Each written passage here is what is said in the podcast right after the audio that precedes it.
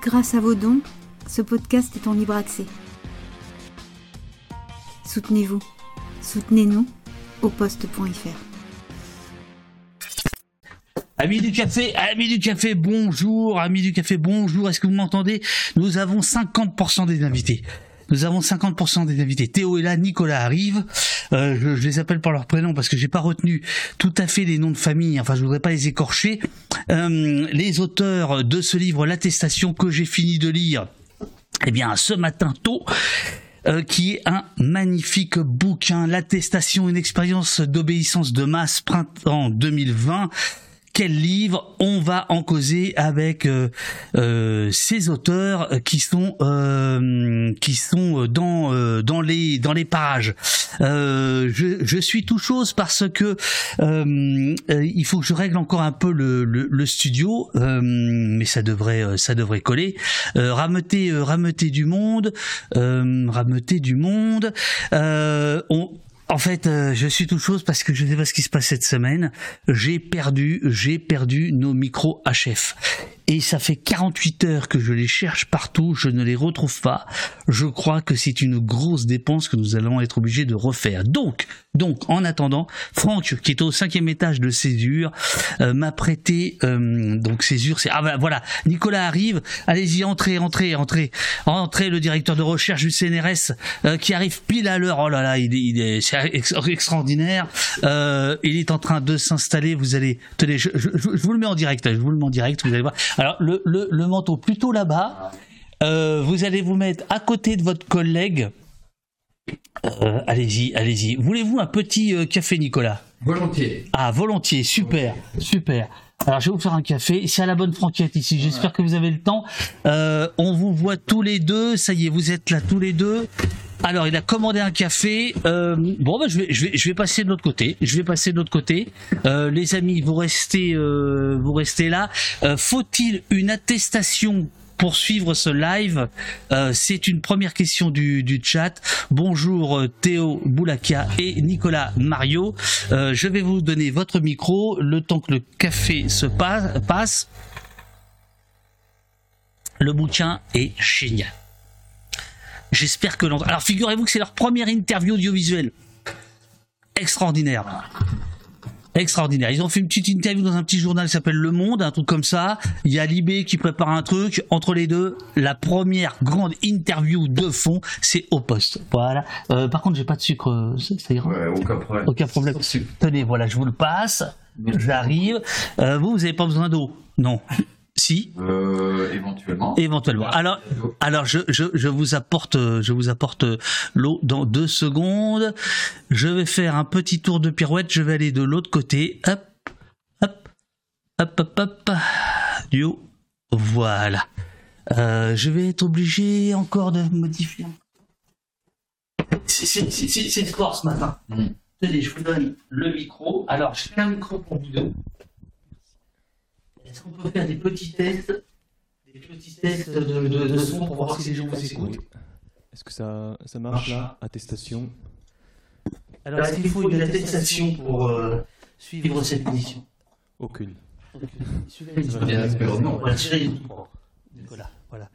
Est-ce que- est-ce qu'on entend les invités, les amis? S'il vous plaît, s'il vous plaît, dites-nous. Alors, ça, c'est le chat. Vous voyez, ça, c'est le Double son, attention, euh, écho, écho, oh là. Attends, et là, oh là. Et là, est-ce qu'il y a de l'écho Est-ce qu'il y a de l'écho quand on parle comme ça ou pas Écho. Oui, mais il y a de l'écho. Comment se fait-il qu'il... Ah, attendez, attendez, si, si, je sais pourquoi. Attendez, bougez pas, bougez pas. Là, est-ce qu'il reste de l'écho ou pas? Toujours de l'écho. Est-ce qu'il y a toujours de l'écho? Alors, il y a 10 secondes de décalage entre le chat et, nous. Donc là, ce sont... euh, non, là, c'est bon. Bon, là, c'est bon, voilà. Donc, comme vous êtes deux, faut pas hésiter. C'est écrit petit, hein, c'est ça Ouais. Faut, faut, faut, faut, faut, faut, faut- faut pas hésiter à, à répondre euh, au chat si vous avez envie. Euh, voilà, quand le chat euh, dit n'importe quoi, ou au contraire, quand c'est vous qui racontez n'importe quoi et que le chat vous, vous ramène à la raison. Euh, donc c'est dans cet ordre-là. quoi. Est-ce que le son est bon là, les amis? Qu'on démarre euh, l'entretien, je vais juste régler. Je vais juste régler Ah, volume bas. Ok, alors on va monter le volume. Pour les invités, ou c'est Théo qui parle doucement. Je pense que c'est moi qui parle doucement, mais là, c'est peut-être mieux. Je Voilà, pense. là, il faut- Je vais essayer de monter un peu le son. Voilà, voilà. Présentez-vous, messieurs, le temps que je fasse un dernier réglage. Qui est qui? Qui fait quoi dans la vie? Euh, Théo Boulakia, je suis doctorant en sociologie euh, et je travaille euh, sur des questions qui sont à la fois surveillance de masse, mais aussi santé au travail et environnement et agriculture. Donc, pas uniquement le sujet qui nous occupe aujourd'hui. Et moi, je suis donc Nicolas Mario, je suis chercheur au CNRS et, euh, j'ai travaillé sur plein de questions différentes. euh, il y a très très longtemps sur les voyages présidentiels en province, euh, après sur l'obéissance à l'État sous Vichy et, plus généralement sur l'obéissance en guerre. Voilà, faut-il être motivé pour tuer? Était un de mes vieux articles. Et voilà, j'essaie de travailler plus généralement sur le conformisme. Alors, le conformisme, il en est beaucoup question dans ce livre, dont je dois dire que, euh, outre qu'il est super, voilà, c'est mon côté Jacques Martin, voilà, je, change de studio. Bon, là, euh, les amis, moi, j'ai plus la main sur la technique, hein, je vous le dis direct, euh, euh, faudra, faudra, faudra que ça marche. Euh, le conformisme, il en est beaucoup question dans votre livre. Le voici, le livre L'attestation, une expérience d'obéissance de masse, printemps 2020 avec une reproduction magnifique des attestations que j'avais oublié, qu'il y avait eu plusieurs versions des, des- attestations. Attestation de déplacement euh, dérogatoire qu'on retrouve ici. Le livre est magnifiquement euh, édité.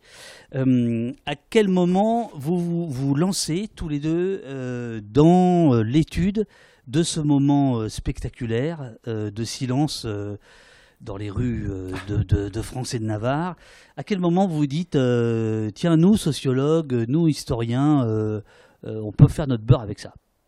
Notre Bah, crème, enfin notre miel, voilà. Voilà.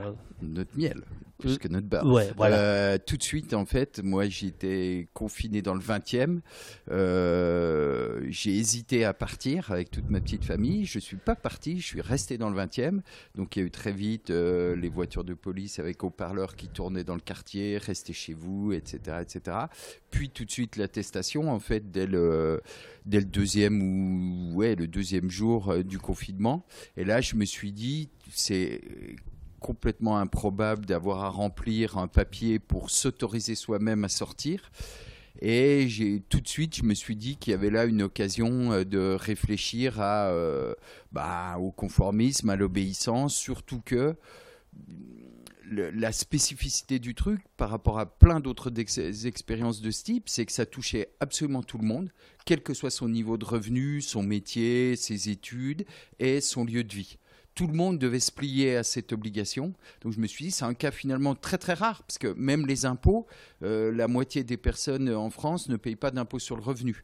Donc les cas où on a une obligation d'État aussi forte et imposée à autant de monde en même temps sont très rares. Et j'ai pensé que là, il y avait peut-être un truc euh, auquel réfléchir pour penser euh, l'obéissance et le conformisme, et évidemment aussi la désobéissance, puisque il y a quand même plein de gens qui ont, euh, qui ont désobéi. Donc voilà, c'est parti de là. Et là, j'ai contacté quelques copains, euh, amis, sociologues et tout ça, en leur disant est-ce que ça, ça vous intéresserait pas de faire une petite enquête? Voilà ce qu'on a lancé tout de suite dans le moment même du confinement et ce qui constitue le cœur en Alors fait. euh, l'enquête, c'est celle qui porte un nom de chips? Oui, exactement. Vico. Vico. On l'a appelé comme ça pour rigoler, mais c'est c'est l'acronyme de la vie en confinement. Et euh, on a en fait, on, on a essayé de, de placer euh, quelques questions concernant notamment l'obéissance dans des panels déjà existants. Personne n'en a voulu.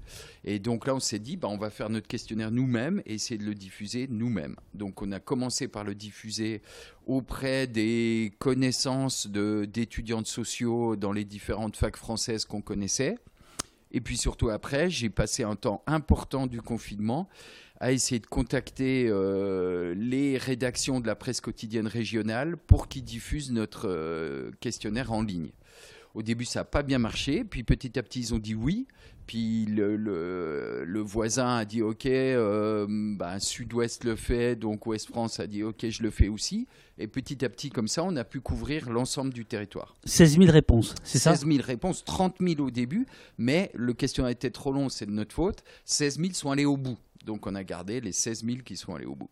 Et alors, donc Théo, si je comprends bien, vous êtes, euh, vous êtes appelé par euh, la bande euh, en disant tiens, il faudrait faire le, boulot là, euh, on a besoin d'une force vive qui va euh, euh, travailler avec nous sur le questionnaire, c'est ça? Et, exactement, c'est- j'ai rejoint la bande ensuite. En fait, moi, j'avais passé le confinement, pas à faire passer le questionnaire, mais à coder et à me former davantage en codage, en, analyse de données. Et donc, euh, Nicolas m'a proposé de rejoindre le bateau euh, courant 2020. Et c'est là qu'on a commencé à, à exploiter le questionnaire Vico avec euh, une première idée, c'était un petit peu de euh, de peser cette question du conformisme, de voir exactement quelle proportion de personnes avaient obéi, comment on pouvait un petit peu cartographier les conduites des gens. Et ça a pris, euh, c'est par là qu'on est entré, ça a pris beaucoup de temps. Et parce que on tombait au début sur des choses assez, on pourra en parler plus tard, mais si on regarde par exemple simplement le pourcentage de personnes qui remplissaient une attestation, on tombait sur euh, 95% des gens. Oui. On s'est dit, est-ce qu'il y avait 95% de personnes obéissantes? Et c'est euh, le travail qu'on a fait de raffiner un peu, de trouver d'autres indicateurs qui permettent d'aller au-delà de 95% d'obéissants euh, et 5% de euh, réfractaires, je ne sais pas comment les appeler.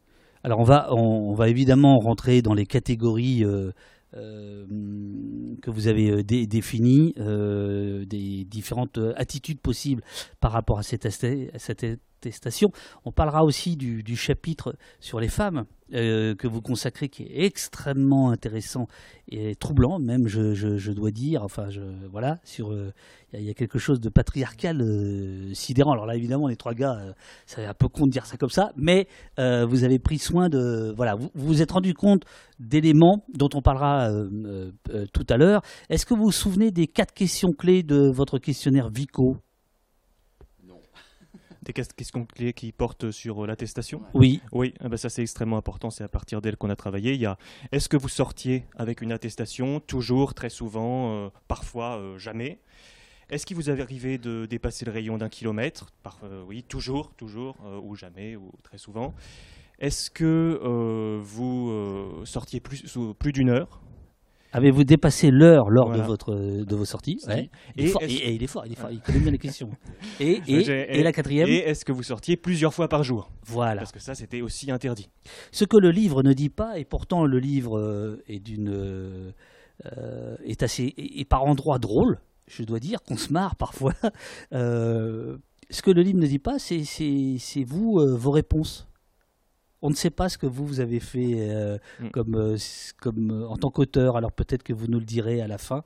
Mais évidemment, une des raisons pour lesquelles vous êtes vous êtes ici, c'est la notion que vous développez, qui est effrayante et passionnante, qui est celle de la police pour tous, où justement, c'est toute la population qui, tout d'un coup, au même moment, va être soumise exactement à la même chose. Puis après, on va voir qu'en fait, non, il y a là aussi encore des, des différences, mais malgré tout, il y a une sorte de d'épiphanie, d'épiphanie, de révélation policière euh, dans, euh, dans la population. Mais d'abord, euh, vous démarrez en posant la question est-ce que la France a été le pays le plus dur dans le confinement? Et la réponse est Oui, ah non?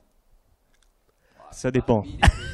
Ah bah ouais Alors, Non, déjà, non, il faut, il, faut, il faut poser les choses. Lui, il a lu les questionnaires et lui, il a lu le livre. non, non, non. Déjà, est-ce que c'est le pays le plus dur au monde? Bien sûr que non. Il y a eu des pays beaucoup plus durs dans le monde, comme euh, les Philippines ou l'Inde, avec euh, des personnes, euh, des techniques bien plus dures, des personnes abattues dans les rues par l'armée, par la police, pour ne pas avoir respecté le confinement. Donc, bien sûr, la France n'est pas le confinement le plus dur au monde. Qu'est-ce qui se passe si on regarde au niveau de l'Europe? On se rend compte que c'est parmi les deux, trois pays les plus durs d'Europe avec l'Espagne. On va, euh, en fait, tout l'intérêt, c'est pas de l'asséner comme ça, c'est de regarder concrètement quels indicateurs on peut prendre pour regarder quels sont les confinements les plus durs. Et donc, euh, ça se joue entre concrètement l'Espagne et la France. L'Espagne a été plus dur que la France. Pourquoi je dis que c'est malgré tout la France qui remporte le palmarès? C'est qu'en Espagne, toutes les amendes Covid du premier confinement ont été annulées en 2021. Évidemment, ça ne s'est pas passé en France. Donc rétrospectivement, c'est la France euh, qui gagne. Il est fort. Euh, Nicolas, faut pas hésiter à répondre aux. Oui, j'essaie de lire en même temps. Je suis pas très habitué, mais je vais essayer de m'y faire et voilà. Et on reviendra. Il y avait une question notamment sur la différence ville-campagne. On va évidemment y revenir. On va, on va évidemment euh, y, revenir. Alors, il y a, y a, quelque chose qui est passionnant. Bah, tout est passionnant dans votre bouquin, mais vraiment, il, il, il, il est top. C'est, euh, il y a votre questionnaire qui, euh, en tant que source, mais il n'y a pas que ça. Et notamment, j'ai été frappé par l'utilisation euh, dans les sciences sociales, c'est assez rare, autant des réseaux sociaux, c'est-à-dire que vous appuyez beaucoup sur les témoignages, notamment de Twitter. La presse locale, c'est plus classique, mais n'empêche que euh, vous prenez pas, vous prenez moins de gants qu'en règle générale les chercheurs qui préfèrent euh, citer les autres chercheurs que d'aller directement aux sources. Et puis, et puis, alors ce truc sidérant, les index de mobilité fournis par Apple, fournis par Google, qui en fait vont vous permettre d'affiner considérablement les réponses euh, à vos questionnaires, si j'ai bien compris. Oui. Ouais, c'est des sources euh, tout à fait nouvelles qu'on n'aurait pas pu utiliser il y a, il y a 10 ou 20 ans, c'est sûr. Ça change tout à plusieurs degrés. Alors, il y a d'un côté les données euh, Google Mobility ou autres qui nous servent énormément parce qu'elles montrent euh, des grandes tendances et permettent des comparaisons très fortes, notamment entre les pays. Alors, on peut toujours dire oui, mais il faut ouvrir sa localisation sur le téléphone pour que ça marche, etc., etc. On peut toujours discuter la qualité des données mais là, les différences sont tellement fortes entre les pays, hein, entre les signatures du confinement latin, euh, des, pays latins, euh, Italie, euh, France et, Espagne, par rapport aux pays d'Europe du Nord, Allemagne, pays de langue germanique et Scandinavie et tout, que on, on voit qu'en gros les gens continuent à sortir dehors pendant le confinement euh, dans les pays du Nord, alors que dans les pays latins, il y a un effondrement des sorties, alors même que c'est le printemps et qu'on compare par rapport à une situation hivernale. Donc normalement, il devrait y avoir mécaniquement plus de sorties, puisqu'on compare systématiquement avec le nombre de sorties en janvier de l'année 2020. Et on dit, est-ce que ça baisse ou est-ce que ça monte Puisque ce ne sont pas des données individuelles, évidemment. Est-ce que ça baisse ou est-ce que ça monte par rapport à cette période? Mais on s'aperçoit que, logiquement, comme ça se passe toujours, puisque le printemps arrive, les beaux jours, etc. Dans les pays du Nord, ça remonte, les gens sortent dehors, vont se balader dans les parcs, dans les bois, partout où ils veulent, etc. etc. Et dans les pays du Sud, les pays latins, au contraire, ça s'effondre complètement. Ça montre la force et la prégnance de l'enfermement dans ces pays-là, mais aussi le fait que les règles ont été très différentes en Europe, contrairement à ce qu'on imagine. Un des aspects forts du, du confinement, c'est le fait qu'on s'est retrouvé isolés dans nos frontières nationales. Il y a une espèce d'enfermement national qui fait qu'on voit assez mal sur le coup, sur le moment, hein, ce qui s'est passé ailleurs, dans les autres pays, pourtant tout proche de nous. Et souvent, on a l'image de ça s'est passé partout pareil, partout de la même façon. Or, c'est pas vrai, hein, et c'est notamment pas vrai au sein même des pays d'Europe où il y a eu des différences très fortes qu'on peut mesurer comme ça avec ce type de données-là, Google Mobility, qu'on peut mesurer avec le nombre d'amendes distribuées, où il y a des différences mais massives euh, entre pays du Nord et pays du Sud. Et puis je voudrais revenir parce que là je me suis un peu éloigné. Non, mais par, exemple, euh, en France. Euh, on compte 1630 verbalisations pour 100 000 adultes au pays, pour 1000 adultes. Pour 1000 adultes Ouais, pour 100 000. Pour 100 000. Voilà, 1630 verbalisations pour 100 000 adultes. Vous croyez quoi? C'est pas parce que je vous ai demandé à minuit votre PDF parce que j'avais oublié le bouquin euh, dans le studio hier soir. Je dis tout moi. Euh, voilà, il me restait 100 pages et vous avez eu la gentillesse de m'envoyer dardard le, le, PDF pour que je finisse le livre euh, dans la nuit. Que j'ai mal pris mes notes. Bon sang de bonsoir. On compte 1630 verbalisations pour 100 000 adultes en France. Aux Pays-Bas pour 100 000 adultes. 17, je crois. 77. 77. Bon. Mais, c'est mais, la différence. Au Royaume-Uni, 17. Ouais. Ah, voilà, c'est ça. N'oubliez pas le micro. Euh, et, alors donc vous vouliez dire que vous étiez égaré mais Non, sur les données aussi, effectivement, sur l'usage de la presse quotidienne régionale et tout, ce qui change complètement, ce qu'on ne pouvait pas faire il y a quelques années encore, c'est mettre des mots-clés. Type, on a interrogé pour chaque département un même mot-clé, par exemple barbecue. Pourquoi barbecue Pour essayer de voir à quel point ce type de rencontre avait été euh, surveillée, interdite, par euh, les forces de police partout en France. Et donc on peut repérer comme ça partout des tas de petites histoires de barbecue. Même chose pour, euh, évidemment, on a fait le tour pour attestation, pour drone, etc., etc., avec une interrogation systématique. Et comme ça, on a accès à tout ce qui est en ligne y compris dans des petits journaux locaux qui seraient passés complètement sous les radars, parce qu'évidemment, on n'aurait jamais, on serait jamais allé euh, dans les archives ou etc. lire systématiquement euh, tous les numéros des journaux locaux pour retrouver, même si sur deux mois, ça serait éventuellement faisable, mais pas partout en France. Or là, grâce à Internet et à n'importe quel moteur de recherche, on peut faire ce type de travail-là, et ça a été très efficace pour essayer d'observer à quoi a ressemblé le confinement partout en France, y compris dans des coins hyper isolés où nous, on ne serait jamais allé euh, regarder. Alors justement, l'art français du confinement, non, Théo, vous vouliez dire quelque chose? Euh, L'art français du, du confinement, donc je parlais tout à l'heure de, euh, de belles mises en page, on voit, on voit bien le chapitrage là par exemple.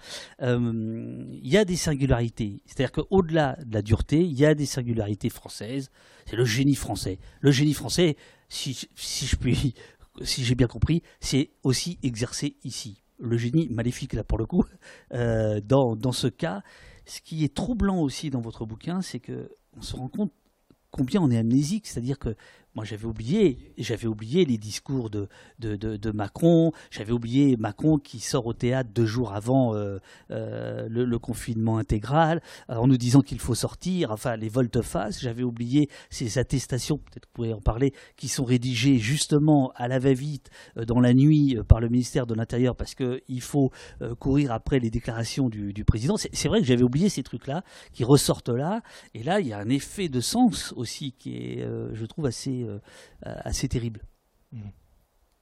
Voilà, c'est un peu la deuxième partie du livre. Dans la, première, enfin, le, deuxième chapitre, le deuxième mouvement. Dans le premier, on situe voilà, la France par rapport aux autres pays. On montre que beaucoup n'étaient tout simplement pas confinés. Et euh, alors que chez nous, il y a eu une dynamique qui était d'abord euh, euh, aux alentours du 16 mars, euh, et c'est normal, une dynamique de bricolage, où il a fallu euh, adapter la loi pour rendre possible, ne serait-ce que légalement, le fait de euh, contrôler euh, les sorties de toute la population. Euh, mais ce qu'on a pu observer aussi, c'est que cette dynamique de bricolage en haut lieu, elle a été prolongée très vite par une surenchère au niveau local. Une surenchère des préfets, une surenchère des maires, qui ont ajouté leur pierre, leur contribution aux règles qui étaient déjà au niveau national assez restrictives. Euh, par exemple, il y a un certain nombre de maires qui euh, ont imposé des couvre-feux en plus du confinement national. On peut faire la carte de ces initiatives et c'est vraiment une dynamique de contagion. C'est-à-dire il y a quelques maires dans les Alpes-Maritimes et dans les Hauts-de-France qui se mettent à imposer des couvre-feux et très vite les maires des communes alentours euh, en imposent également. Les préfets aussi se sont mis à imposer des couvre-feux. Et il s'est même posé à un moment donné des, problèmes de coordination puisque qu'est-ce qui se passait quand euh, le préfet imposait des couvre-feux et pas le maire ou le contraire Donc finalement, euh, il y a eu une espèce de euh, d'alignement sur la position la plus dure. C'est-à-dire que quand un maire d'une grande ville, d'un département, prenait un arrêté de couvre-feu, le préfet de lui-même l'étendait au département. Il y a eu des initiatives locales beaucoup plus farfelues. Le maire de. Euh, il y en a beaucoup, mais si on peut en citer une, il y a le maire de Sanary-sur-Mer, par exemple, dans le Var, qui interdit à ses administrés d'aller chercher une baguette ou un journal à la fois. Parce que pour lui, ça ne relève pas d'un achat essentiel. Euh, il y a euh, des préfets, par exemple, je ne sais pas, le, préfet de Dordogne, qui va dire que le, le vélo, c'est interdit. Si vous voulez sortir, vous sortez sur le pas de votre porte quand il n'y a personne. Ce qui évidemment ne correspond pas aux règles nationales qui autorisaient à sortir dans un rayon d'un kilomètre euh, pendant une heure, une fois par jour. Donc il y a eu cette, euh, euh, dynamique qui s'est mise en place et qui fait que le génie français, c'est à la fois un génie présidentiel, national du ministère de l'Intérieur, mais qui a été prolongé avec beaucoup d'émulation au niveau local, à la fois par les préfets, par les maires et par éventuellement les commissaires de police. Ça serait hyper intéressant de savoir un jour. Là, euh, j'avais essayé de contacter un peu le ministère de l'Intérieur, notamment pour avoir des données plus précises euh, sur les contrôles. Alors, on a des données précises grâce à un journaliste qui a euh, fait un recours devant la CADA, la Commission des documents administratifs, pour obtenir les verbalisations. Il les a obtenues tardivement, heureusement pour nous. Donc, on a des données très précises par département sur les verbalisations.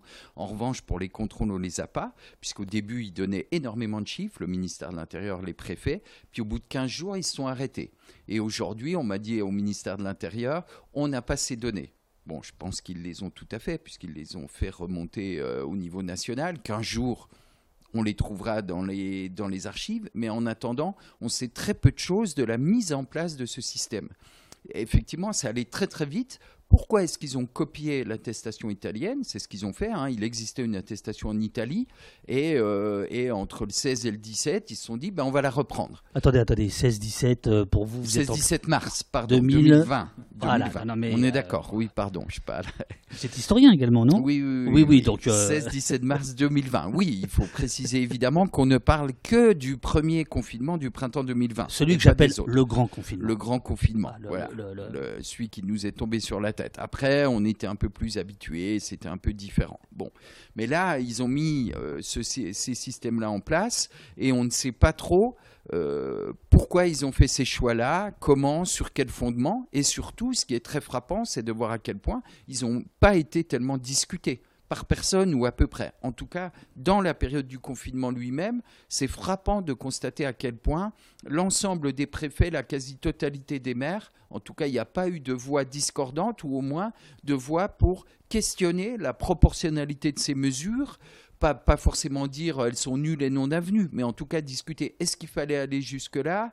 Est-ce que ça avait un sens de rajouter des interdictions à une interdiction de sortie générale qui était déjà là, euh, préexistante? Ben voilà, toutes ces choses-là, c'est une des choses frappantes. Autant l'aspect sanitaire du confinement a été beaucoup, beaucoup discuté, autant son aspect répressif l'a très peu été, y compris après coup. Et c'est une des questions que à laquelle j'ai pas de réponse, mais je comprends pas bien pourquoi. Pourquoi il n'y a pas eu de bilan euh, dans la presse? Pourquoi il n'y a pas eu de bilan vraiment administratif, malgré des commissions parlementaires, mais qui consacrent presque rien, hein, euh, quelques lignes à peine à la question de l'attestation? Or, elle a quand même touché une surveillance de l'ensemble de la population, et je reste surpris, étonné qu'il n'y ait pas eu un bilan plus général de tirer de cette expérience. Je dois vous dire que euh, ce qui rend le livre euh, aussi déprimant, c'est-à-dire que parfois il est drôle et, déprimant, c'est ce zèle. Euh, ce zèle de, l'arbitraire, euh, des, préfets, des maires, etc., que, que vous décrivez très bien. Et on ne peut pas s'empêcher de se dire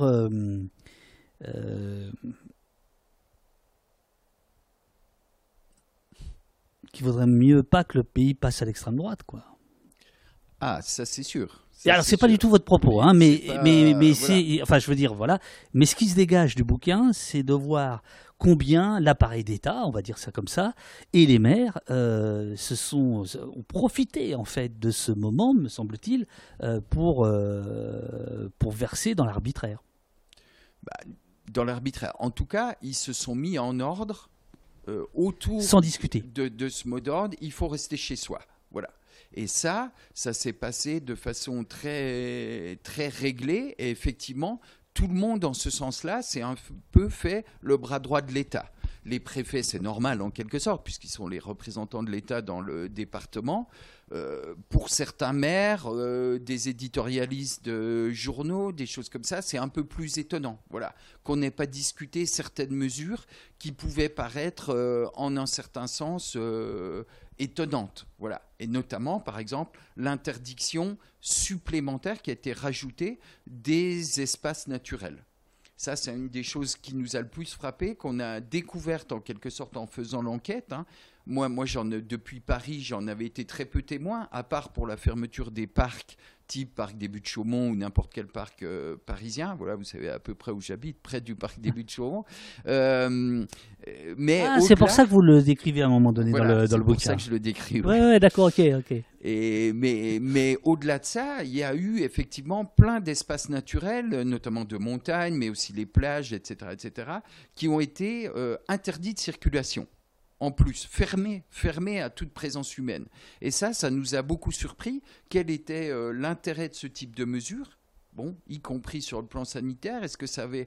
Vous voyez, là encore une, fois, dans plein d'autres pays, on a pu faire autrement. Par exemple, non pas interdire les sorties, mais les rassemblements. Ça, ça aurait été possible de dire, vous ne vous asseyez pas dans les parcs où voilà, vous pouvez marcher mais pas vous asseoir. Ça aurait été un autre type de mesure qui a été celle prise en Belgique. Bon, ben voilà, nous, on a dit non, on ferme tout. On ferme, c'est tout. Interdiction d'y aller. En montagne, euh, sur les plages, etc. etc. Bon, là encore, il n'y a, pas eu vraiment d'interrogation sur est-ce que cette mesure était proportionnée, euh, quel intérêt elle avait pu avoir, etc., etc. Il y a eu une pétition qui a réuni un certain nombre de signatures, mais c'est à peu près tout. Voilà. Et ça, c'est vraiment une chose euh, assez intrigante. C'est pour ça qu'on conclut à la fin un peu sur l'idée, effectivement, d'union sacrée, un peu comme en août 14.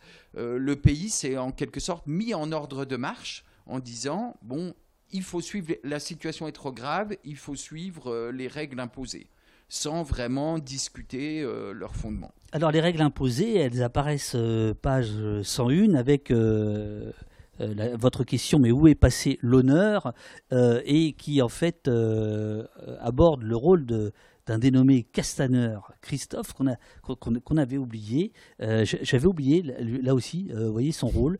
autant je ne l'ai pas oublié sur les Gilets jaunes, autant là j'avais oublié. Et c'est lui qui va, vous en parler, aller dans les, sur les plateaux télé, défendre, défendre tout ça. Et on sent une improvisation, de la même manière que sur le sanitaire, on a tous compris euh, que c'était de l'impro euh, à tous les étages. Mais même là, en fait, euh, il y a de l'improvisation. Oui, la différence, c'est que sur le sanitaire, l'improvisation s'est perpétuée quand même sur de, nombreux mois, alors que sur la partie policière, le dispositif quand même a été réglé et fonctionnel très tôt. C'est-à-dire que en tout, donc sur la période des 55 jours, il y a eu 21 millions de contrôles, 1,1 million de verbalisations, et ce dès les premiers jours. Euh, c'est-à-dire dès les premiers jours, il y a euh, des points de contrôle qui se mettent en place, euh, la gendarmerie, la police un petit peu moins qui, se mettent à quadriller le territoire. donc malgré le... C'est sûr que si on écoute aujourd'hui le discours de Castaner au tout début du confinement, ça semble un petit peu flottant, pour ne pas dire très flottant. mais ensuite ça s'est mis en place en fait euh, de manière très, euh, très efficace, euh, l'aspect policier du confinement. Et il utilise effectivement, il faut rappeler que Castaner est ministre de l'Intérieur, hein, donc c'est lui qui a en charge tout ça à l'époque. Et au début, lui-même, hein, dans, dans une des présentations à la télévision, dans les toutes premières heures de l'attestation, dit c'est l'équivalent d'une déclaration sur l'honneur.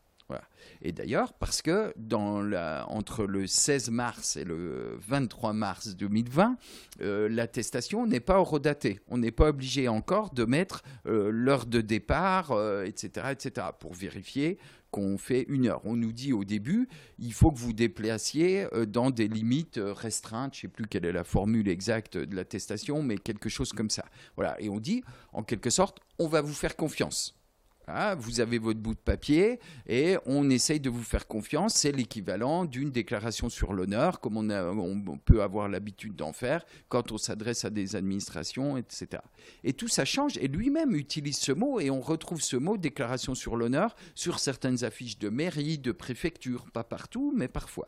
Et puis tout change avec le 23 mars. C'est un nouveau décret. C'est la naissance de l'état d'urgence sanitaire cette fois, pour donner une assise juridique solide à, toutes ces mesures. Et là, ça change parce qu'il y a l'eurodatage de l'attestation. Et là, ça change tout. Ça devient non plus une déclaration sur l'honneur, mais un moyen donné aux policiers de pouvoir surveiller concrètement qu'on n'outrepasse pas les règles, ni euh, l'heure euh, limite, ni le kilomètre euh, imparti. En l'espace de 55 jours, écrivez-vous, 28% de la population a été contrôlée au moins une fois, dont des personnes peu ou pas concernées par les contrôles d'identité ordinaires, comme les femmes, les cadres et les personnes de plus de 30 ans. Dans les départements comme la Sarthe ou le Lot, police et gendarmerie ont réalisé autant de contrôles qu'il y avait d'habitants adultes. C'est la notion que vous développez de police pour tous. Ça, c'est un changement absolument radical. C'est ça qui fonde en partie ce qu'on pourrait appeler la révolution du confinement. C'est-à-dire que d'ordinaire, même si bon, le, droit des contrôles de police est très compliqué, notamment qu'on laisse à la police le droit de se tromper. Donc elle peut toujours dire euh, j'ai contrôlé quelqu'un euh, sur tel motif présumé, mais je me suis trompé. Et finalement, bon, bah, on dit aux policiers c'est pas grave du coup. Et puis bon, il y a des autorisations territoriales données par le procureur de contrôler où il veut, etc. Mais en théorie, dans la situation ordinaire, normale qui est la nôtre actuelle, euh, les contrôles euh, de police, d'identité, doivent avoir un motif présumé. Bon. Là, ça change complètement pendant la période du confinement, puisque le motif présumé, il est avéré.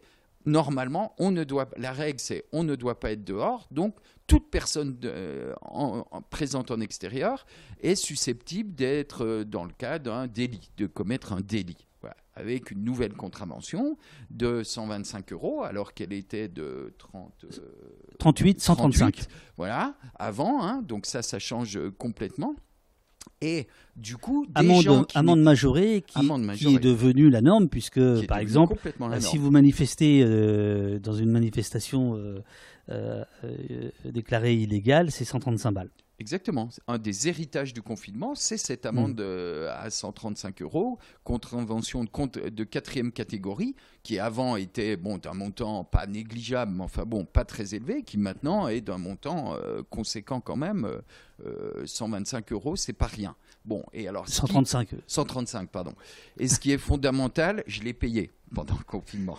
ce qui est fondamental ici, c'est qu'effectivement, des gens qui n'étaient jamais contrôlés d'ordinaire, hein, vous les avez cités, en gros euh, plutôt euh, des femmes, plutôt les personnes de plus de 30 ans et euh, pas habillées en jeunes en gros, ben, se retrouvent soumis à des contrôles de police, parfois par des gens beaucoup plus jeunes qu'eux, notamment les personnes âgées, et parfois, ils en, et souvent même, ils n'en reviennent pas. Ils se disent, mais qu'est-ce qui nous arrive? On devient suspect dans l'espace public, ce qu'on n'était jamais. Et je pense que cette expérience-là, elle a été très forte pour euh, euh, un grand nombre de nos concitoyens pendant le confinement. Et c'est ça qui en fait euh, la singularité très profonde, je crois. Cet aspect police pour tous, à la fois du point de vue des contrôles et du point de vue des verbalisations, mais souvent du seul point de vue des contrôles. Hein. Dans certains départements ruraux, on a l'exemple du Lot notamment, ben, autant de contrôles que d'habitants de plus de 15 ans, c'est absolument vertigineux quand on y pense. Hein. C'est vertigineux. En deux mois, euh, c'est euh, bon, une pratique systématique euh, de la vérification. Alors que dans ce même département, il y a eu très peu de verbalisation en proportion. Effectivement, et pour en fait prendre la mesure un petit peu statistique de ce choc, ce qu'on a fait tout simplement, c'est comparer la probabilité de subir un contrôle de police en temps ordinaire avec la probabilité euh, de le subir un contrôle de une vérification d'attestation pendant le confinement. Alors il y a euh, des statistiques qui sont assez éparpillées mais qui sont robustes sur la probabilité de subir un contrôle de police en temps ordinaire. Il y a une enquête du défenseur des droits en 2017, plusieurs euh, autres enquêtes en région parisienne et ailleurs, et il y a même des expériences de collègues sociologues qui euh, se sont mis dans des points très fréquentés de Paris euh, pour regarder concrètement les gens qui étaient contrôlés et les gens qui ne l'étaient pas. Et ce qui ressort de tout ça, c'est que par exemple, si vous avez plus de 30 ans et a fortiori plus de 50 ou 60 ans, vous n'avez quasiment aucune probabilité de subir un contrôle de police en ordinaire, alors que pendant le confinement, les personnes de plus de 50 ans ont été aussi contrôlées que les personnes de 18 à 25 ans. Et ça, c'est ce qu'on a appelé aussi une espèce de choc moral, dont on donne euh, des, exemples, des témoignages, puisque par exemple, ce euh, quelque chose sur lequel on s'appuie beaucoup dans le livre, c'est que donc il y a 16 000 personnes qui ont répondu au questionnaire euh, Vico. Et il y en a 3 000 qui, en outre, ont laissé un commentaire plus ou moins long à la fin du questionnaire. Donc si on additionne ces 3000 commentaires, ça fait à peu près 500 pages. Et dans ces 500 pages, on a des gens qui disent Je suis euh, très déstabilisé euh, par les contrôles de police, j'ai l'impression qu'ils veulent faire peur aux gens. J'ai d'autres exemples dans mon entourage. Donc des gens qui écrivent ça, qui sont cadres, 50 ans, qui découvrent un petit peu le, qui découvrent la police. Qui découvrent et, qui s'y habituent, qui s'y accommodent peu, vu les commentaires que vous remontez, mais euh, il y a quand même euh, une sorte de, fatalisme, non, qui, apparaît. Alors il y a des, euh, je pense que la plupart des gens qui ont subi des, des contrôles qui décrivent comme intimidants, ça a été une expérience très forte qu'ils n'ont pas oubliée et dont ils ne se sont pas accommodés. Après, euh, un autre aspect de la question, c'est qu'effectivement, euh, pour beaucoup de gens, remplir l'attestation, euh, le kilomètre, l'heure, c'est effectivement devenu une routine. Mais du côté des personnes qui ont été contrôlées et a fortiori verbalisées, beaucoup, beaucoup de témoignages décrivent un, choc, ce qu'ils décrivent parfois comme une humiliation. On a, je ne sais pas, entre mille, le témoignage d'une femme qui va se promener avec son enfant on lui dit euh, mais madame euh, vous avez dépassé l'heure euh, madame regardez-moi quand je vous parle c'est pas très sérieux et donc ce qu'elle écrit pendant de, nombreuses lignes à la fin du questionnaire Vico, c'est voilà, on m'a, on me dit voilà un, jeune gendarme qui me dit regardez-moi quand je vous parle devant mon enfant. Donc ça, c'est quelque chose qui laisse, qui laisse des traces au niveau au niveau des personnes contrôlées page 108. Vous écrivez et profitez, je vais faire un peu de lecture si vous voulez euh, boire un petit coup d'eau, etc. Euh, l'attestation n'est ni un dispositif de responsabilisation, ni un mécanisme protecteur visant à garantir la tranquillité de ceux qui se promèneraient de bon, droit dans l'espace public. C'est un dispositif disciplinaire dont l'objectif vise d'abord à fournir aux contrôleurs les informations dont ils ont besoin pour surveiller et punir. Vous dites que ça n'est en fait qu'un instrument de police. Oui, oui, oui, oui, à, un moment, notamment après le 23 mars, donc à partir du moment où il y a l'eurodatage, hein, effectivement, euh, l'attestation devient essentiellement euh, un instrument de police, parce qu'en fait, contrairement à ce qu'elle euh, laisse présupposer, hein, ce n'est pas nous qui nous autorisons. On est autorisé par l'autorité tierce qu'est l'État à sortir dehors. C'est jamais nous qui fixons les règles, évidemment, c'est pas nous qui avons décidé de ne pas dépasser le kilomètre, de ne pas dépasser l'heure. Euh, euh, tout ça, c'est fixé par une autre autorité que nous-mêmes. Nous, on avalise ce schéma et on fait une chose, on essaie de dire euh, en fait, l'attestation, c'est, si on veut parler comme un Foucaldien, c'est un instrument qui nous oblige à dire la vérité sur nous-mêmes. Euh, Foucault a cette formule, il dit euh, l'État nous de, plus en plus, l'État moderne nous traverse pour nous obliger à dire la vérité sur nous-mêmes. Et ici, c'est ce que essaye de faire l'attestation hein, en disant je m'engage à faire quelque chose à ne pas dépasser l'heure, à ne pas dépasser le kilomètre. Et donc, je peux me retrouver évidemment en situation de mensonge vis-à-vis de l'engagement que j'ai supposé euh, prendre, euh, vis-à-vis du gendarme qui me contrôle, etc. etc. Mais c'est jamais moi qui décide entièrement, en fait. C'est pas vraiment un acte de responsabilité. C'est avant tout euh, un instrument pour surveiller, contrôler, etc., etc., le bon, le bon déroulement du confinement. Vous, vous, pouvez rappeler la débauche de moyens euh, euh, de contrôle qui a été mis à l'œuvre? Oui, par exemple, ces hélicoptères euh, qui survolent les plages pour un gars. On, peut la rappeler déjà, ce qu'annonce Castaner, Christophe Castaner au, au début du confinement, c'est que 100 000 policiers et gendarmes seront déployés à travers le territoire pour euh, faire les vérifications. Ce qu'il faut savoir également, c'est que le décret du 23 mars donne à la police municipale le droit de euh, contrôler et de verbaliser et que euh, de facto, la police municipale va énormément verbaliser, notamment dans les départements de la façade méditerranéenne où elle est très présente.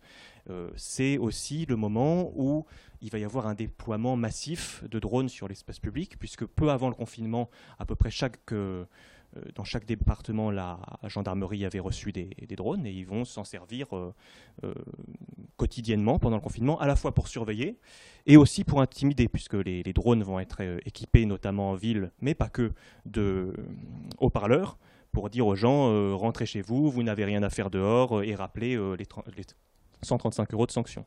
Il y a aussi eu évidemment des hélicoptères qui ont été déployés au-dessus des espaces naturels, donc au-dessus des plages, au-dessus des forêts, au-dessus des montagnes. Euh, pas que pour faire joli, hein. il y a des randonneurs notamment qui étaient euh, soit en couple, soit tout seuls euh, dans les Pyrénées, dans les Alpes, qui ont été interpellés soit par des gendarmes descendus de l'hélicoptère, soit par des patrouilles au sol guidées par l'hélicoptère. il y a eu des voilà, il y, a, eu des auxiliaires de, de toutes sortes. À un moment donné, le préfet de Seine-et-Marne fait machine arrière, mais pendant un moment, il réquisitionne les chasseurs pour euh, contrôler les promeneurs au fond des bois, en disant qu'eux connaissent très bien le terrain, qu'ils seront tout à fait aptes à, contrôler. Des agents aussi euh, de l'ONF, euh, de l'ONB, des gardes-pêche dans, certains départements. Donc énormément de moyens, à la fois humains et, techniques. Ce qui vous amène à, faire un classement des, départements où il y a eu le, plus de verbalisation. Mayotte, qui arrive euh, en tête, euh, la Seine-Saint-Denis, la Guyane, euh, qui sont les plus pauvres de France et qui sont les plus verbalisés. vous vous concentrez pas mal d'efforts sur ces, sur ces départements-là. qu'est-ce qu'il qui en ressort en fait? Qu'est-ce que que ça dit ces contrôles? Qu'est-ce qu'ils disent de, de l'État, du rôle de l'État dans ces départements? Eh ben, ce que, en fait, ce, que, ce qui s'est passé à l'origine, c'est qu'on a euh, regardé euh, les chiffres des verbalisations par département et on a été très frappé par les énormes différences qu'il y avait entre départements. Par exemple, dans les Alpes-Maritimes, euh, on a 44 verbalisations pour 1000 adultes, à Mayotte 55 verbalisations pour 1000 adultes, et dans la plupart des départements de l'ouest de la France, on tourne à 10 verbalisations pour 1000 adultes. Donc un rapport de 1 à 4 ou 5. Et ce qu'on s'est demandé logiquement, c'est qu'est-ce qui explique ça? Alors euh, les gens nous disaient mais oui mais c'est juste que euh, la police a été plus sévère dans les endroits très touchés par le virus. Alors ça peut jouer euh, dans certains départements, par exemple si vous regardez le Haut-Rhin qui est très verbalisé avec 28 verbalisations pour 1000 habitants. le Haut-Rhin c'était un cauchemar absolu en termes sanitaires pendant le premier confinement avec une augmentation de la mortalité de 112% par rapport à l'année précédente, donc une, une hécatombe. Et en plus c'est un département très verbalisé. En plus mais euh, la plupart du temps, c'est pas ça qui joue. Ce qui joue, c'est euh, d'une part euh, la géographie sécuritaire locale. C'est-à-dire que quand vous regardez la carte des départements très verbalisés, ça se concentre énormément, par exemple, sur la façade méditerranéenne. Et notamment, en métropole, le département le plus verbalisé, c'est pas Paris, c'est pas la Seine-Saint-Denis, c'est les Alpes-Maritimes. Et alors on dit pourquoi les Alpes-Maritimes? Parce que Nice euh, est la ville où il y a le plus de vidéosurveillance en France. Il y a 2666 caméras de surveillance actives à Nice euh, en 2020. C'est la ville où il y a le plus de policiers municipaux. On va, on va parler du, rôle des, policiers et, C'est une ville voilà, qui déploie depuis des, années des, moyens pour protéger, surveiller euh, sa population. Et tout naturellement a pris ces moyens-là et cette envie de surveiller pendant le confinement. Et donc si on compare par exemple Nice et Brest, Brest donc euh, Finistère, Finistère 15 euh, verbalisations pour 1000 euh, habitants adultes, Brest c'était en 2020 la seule ville de France où il n'y avait pas de police municipale et où il n'y avait pas de caméra de vidéosurveillance sur la voie publique. Donc une des premières choses que ça apprend c'est un peu la géographie sécuritaire de la France et là où, il y a ces moyens de surveillance qui sont là depuis plusieurs années, ils ont été utilisés sans aucun complexe. Et la, la deuxième chose, enfin la troisième chose qui explique ces verbalisations, c'est euh, euh, les populations de départements. Euh, par exemple, si vous comparez, c'est notamment ce qui explique évidemment, enfin évidemment, ça il faut, on l'a montré, et d'autres sociologues l'ont montré, la surverbalisation de la Seine-Saint-Denis, avec 41 verbalisations pour 1000 habitants adultes. Ça, ça s'inscrit dans les rapports entre police et population de longue date. Voilà, parce que euh, vous posez vous-même la question quelles hypothèses pour expliquer ces variations massives du taux de verbalisation? Je précise, avant que ça me sorte de la tête, qu'il y a une carte terrifiante dans votre bouquin, ou au contraire, euh, euh, qui peut rendre optimiste, c'est-à-dire on, sait où il faut aller vivre, hein, parce qu'effectivement, l'arc méditerranéen c'est sidérant en termes de police municipale, de caméras et donc de verbalisation, etc. Là où, alors l'ouest de la France, sud-ouest et ouest, alors là c'est Bon, bah, il, fait bon vivre. Bon, bref. Euh, et vous écrivez, page de, 340, euh, dans les quartiers populaires, puisque vous parliez de ça à l'instant, les forces de l'ordre avaient enfin le moyen de verbaliser les jeunes au seul motif qu'ils étaient dehors et ne s'en sont pas privés. Court dans votre livre, euh, parfois un sentiment de, de, revanche ou de je profite de la situation, je alors ça va être le voisin qui va, qui va dénoncer, on va en parler plus tard, il y a des questions dans le chat, ou des policiers qui tout d'un coup se sentent euh, pousser des ailes. Et là, en Seine-Saint-Denis, pour vous, c'est très clair, euh, c'était vraiment euh, l'occasion rêvée de contrôler à tour de bras. Complètement, je dis juste deux, mots. C'est alors, nous, on peut le montrer de manière statistique en comparant en regardant comment les verbalisations euh, évoluent avec la proportion de personnes qui vivent en quartier prioritaire de la ville, toutes choses égales par ailleurs, c'est-à-dire en contrôlant par tout un tas d'autres variables.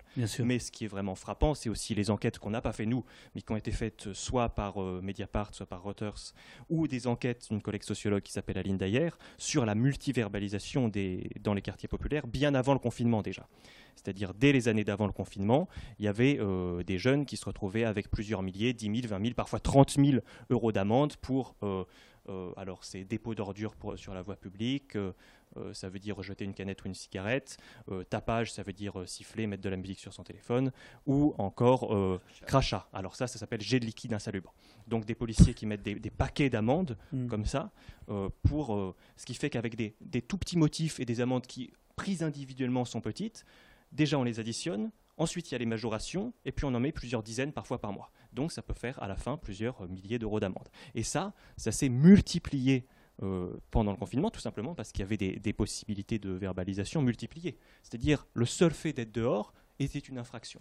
Donc des policiers pouvaient voir euh, un jeune qui connaissait dehors et lui mettre une amende, parce qu'il était dehors. Et peut-être il faut insister sur un plan qui est paradoxal ici, c'est qu'on a cité la, la, Seine-Saint-Denis. C'est un département qui est très verbalisé, mais relativement peu contrôlé. C'est la distinction qu'on a essayé de faire entre quadriller et punir.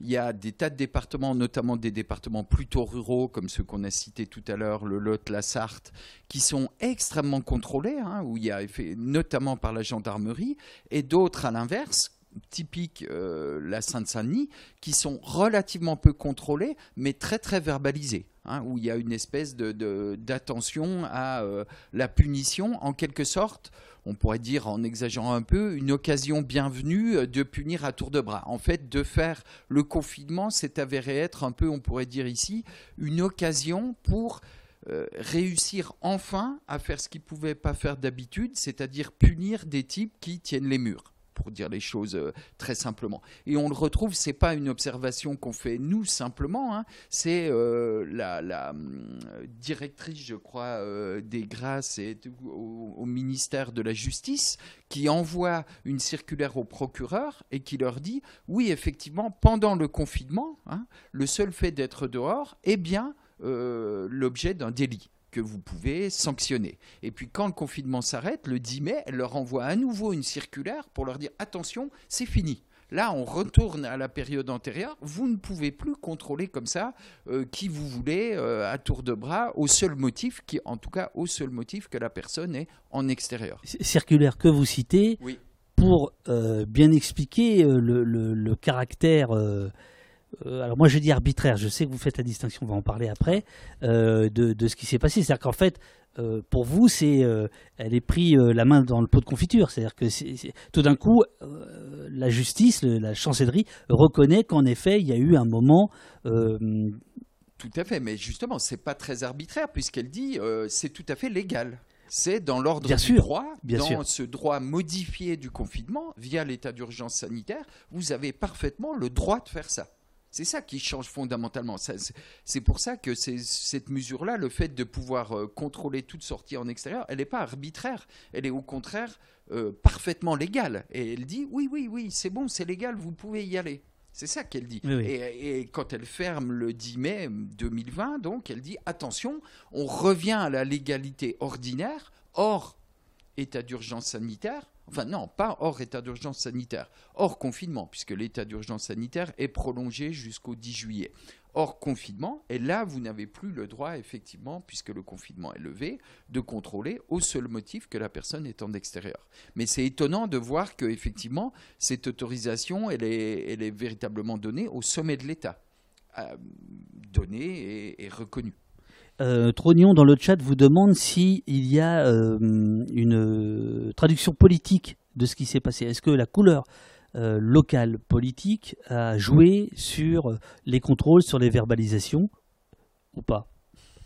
Ah bah, a, elle a joué complètement via le dispositif sécuritaire.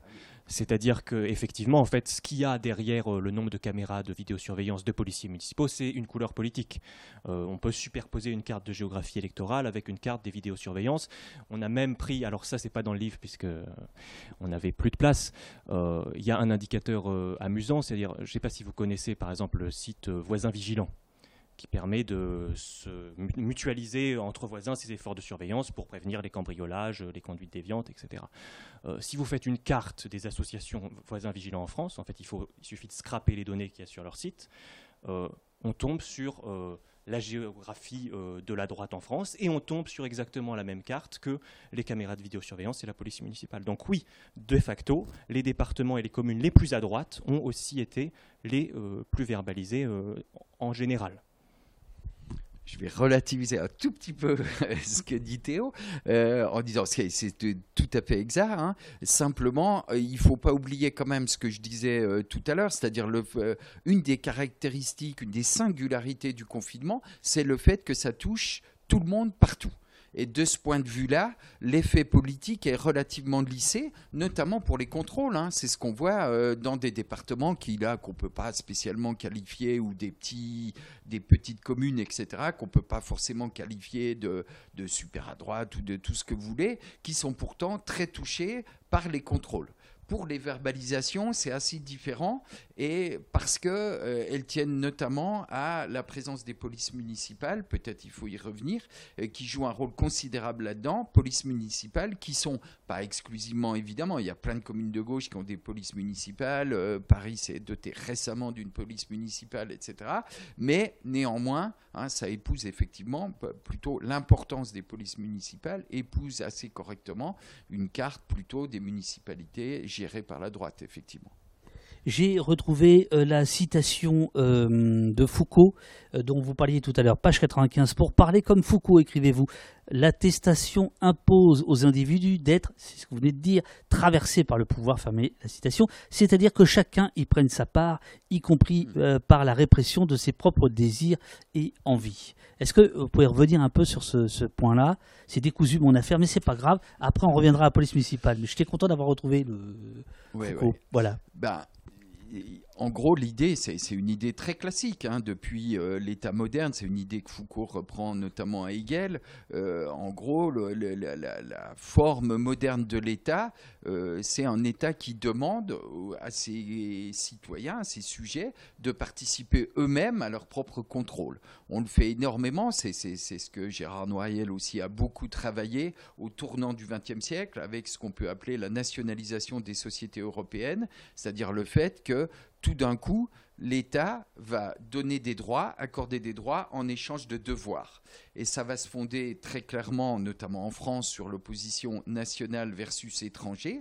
Pour obtenir des droits de l'État, euh, il faut être un national, et les étrangers maintenant sont progressivement privés des droits civils qui leur étaient encore reconnus au XIXe siècle. Cette opération-là, elle nécessite, quand on devient un ayant droit de l'État, ce qu'on est nous maintenant aujourd'hui, mais on n'y pense plus avec, no- avec notre carte de sécu, avec toutes ces choses-là, bah, pour devenir un ayant droit de l'État, hein, euh, donc avoir accès aux droits que l'État nous reconnaît, eh ben, il faut accepter d'être traversé par lui, c'est-à-dire qu'il fasse des tas d'enquêtes pour vérifier que euh, a droit effectivement euh, à ces droits, qu'on ne triche pas, qu'on ne dévie pas de la ligne, etc. Donc c'est toutes ces opérations-là, tous ces instruments d'identification qui naissent au début du XXe siècle, hein, auquel on peut rattacher très clairement l'attestation. Alors au début du XXe siècle, c'est la carte d'identité qui va naître par une première carte d'identité d'étranger pendant la guerre, puis notre carte d'identité nationale juste après-guerre. Toutes, toutes, ces choses-là, c'est cette... Euh, cette euh, démocratie des papiers, hein, l'octroi de droit, va de pair avec euh, une surveillance de plus, de plus, en plus approfondie de l'État. Et l'attestation est une forme finalement relativement traditionnelle, hein, euh, en ce sens-là, un instrument d'identification par l'État, des individus par l'État, relativement traditionnel. Euh, euh, Habermas, que reprend euh, Noiriel a une très belle formule pour décrire ça. Il parle de la colonisation de notre monde vécu par l'État. Colonisation du monde vécu par l'État. Et c'est effectivement ce qui se passe. Hein. Très longtemps, on le, voyait. Euh, on l'a montré aussi un peu dans le livre avec l'expulsion des forêts, par exemple. Au XIXe siècle, quand le droit forestier est mis en place, eh ben, ça va de pair avec effectivement tout un tas d'obligations d'État auxquelles il faut se soumettre, etc., etc., de moyens d'identification, bon, en échange de droits. Ça, ça naît effectivement à cette période-là et l'attestation est encore un de ces instruments euh, de surveillance individuelle, d'identification, en échange de droits qui là sont très restreints. Hein. Euh, sortir une seule heure et euh, dans un rayon d'un kilomètre, il faut le rappeler. Il faut le rappeler, absolument. Euh, vous, vous, citez parmi, voilà, parmi vos, influences, on va dire, David Graeber, page 289, ce que David Graeber appelle l'utopie des règles. Deux points. Une conception de la liberté telle que ce qui pose problème dans le pouvoir arbitraire, ce n'est pas le pouvoir, mais l'arbitraire. Suivant cette utopie, nous sommes libres si les sanctions qui nous attendent au coin de la rue sont prévisibles. Et nous devons redouter par-dessus tout la marge d'appréciation du policier chargé de nous verbaliser. Et euh, c'est un des points euh, centraux de votre, euh, votre ouvrage, me semble-t-il, c'est justement la distinction entre l'arbitraire et, comment pourrait-on appeler ça, le, pouvoir discrétionnaire. discrétionnaire. Est-ce que vous pouvez nous en dire deux mots Oui, et eh ben ça je pense que c'est vraiment très important parce que le livre c'est pas une collection de d'abus policiers, c'est-à-dire on n'est pas allé chercher euh, des dizaines, en l'occurrence des centaines d'anecdotes pour montrer des policiers qui avaient dérapé, c'est pas ça. Euh, ce dont on s'est aperçu en fait quand on, quand on lit, parce que c'est ce qu'on a fait concrètement, on a lu des dizaines, des centaines d'anecdotes de contrôles euh, qui s'étaient mal passés, qui étaient relatés par la presse, et ce dont on s'est aperçu, c'est qu'à chaque fois, ces contrôles sont présentés de la manière suivante. Donc les règles, on ne les conteste pas, jamais. Par contre, voilà, là, il y a ce policier qui euh, a produit une interprétation de la règle qui est, euh, qui est pas bonne, qui est déviante. Donc en fait, il faut plus de règles pour davantage encadrer les policiers il ne faut pas qu'un policier puisse dire, par exemple, ça c'était beaucoup des, anecdotes pendant le premier confinement, qu'est-ce que c'est un bien essentiel, euh, qu'est-ce que c'est un bien essentiel, puisqu'on avait le droit d'aller faire des courses pour les achats essentiels. Mais alors, il y a eu des, cas de verbalisation. Voilà. Est-ce qu'aller chercher sa pilule, c'est essentiel? Est-ce qu'aller euh, euh, au lavomatique, c'est quelque chose d'essentiel? Est-ce qu'aller chercher du plâtre pour refaire sa maison, c'est essentiel? Alors, en l'occurrence, par définition, tout, couvert, tout commerce ouvert pendant le confinement était essentiel. Mais de facto, c'est pas comme ça que ça s'est passé. C'est-à-dire, au coup par coup, les policiers, les gendarmes euh, jugeaient euh, ce qui était essentiel ou pas. Euh, vous sortiez d'un supermarché simplement avec des bouteilles de soda, c'était pas un achat essentiel, donc 135 euros. Et ce qu'on a observé, c'est qu'au fil des confinements, il y a eu de plus en plus de règles pour définir ces espèces de, de cas un peu limites, un peu litigieux. Ce qui fait que le dernier confinement, on s'est retrouvé avec une attestation de sortie qui faisait 5 pages, parce qu'elle prétendait lister de manière exhaustive toutes les possibilités de sortie. Et donc en fait, ce que vous dites, c'est que c'était plus pour limiter le travail policier euh, que de préciser nos droits c'est-à-dire qu'il y, a une dynamique qui se met en place où à chaque fois qu'il y a un contrôle, une verbalisation litigieuse, euh, il y a des critiques, mais les critiques, au lieu de porter sur le fait que tout cet ensemble de règles, tout ce système de règles est un petit peu absurde, elles vont pointer euh, l'arbitraire policier.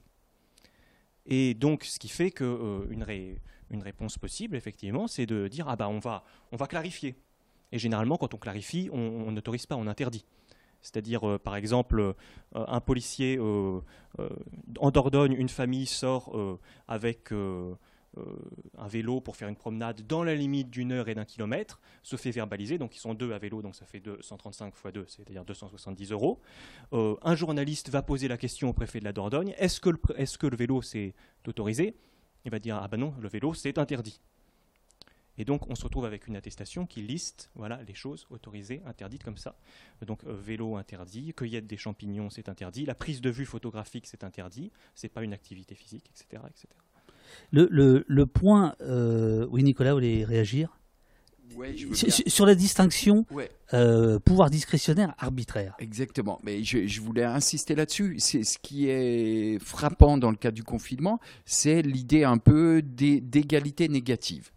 Euh, c'est-à-dire tout le monde est tout le monde est égaux, on est tous égaux, mais négativement face à des interdictions.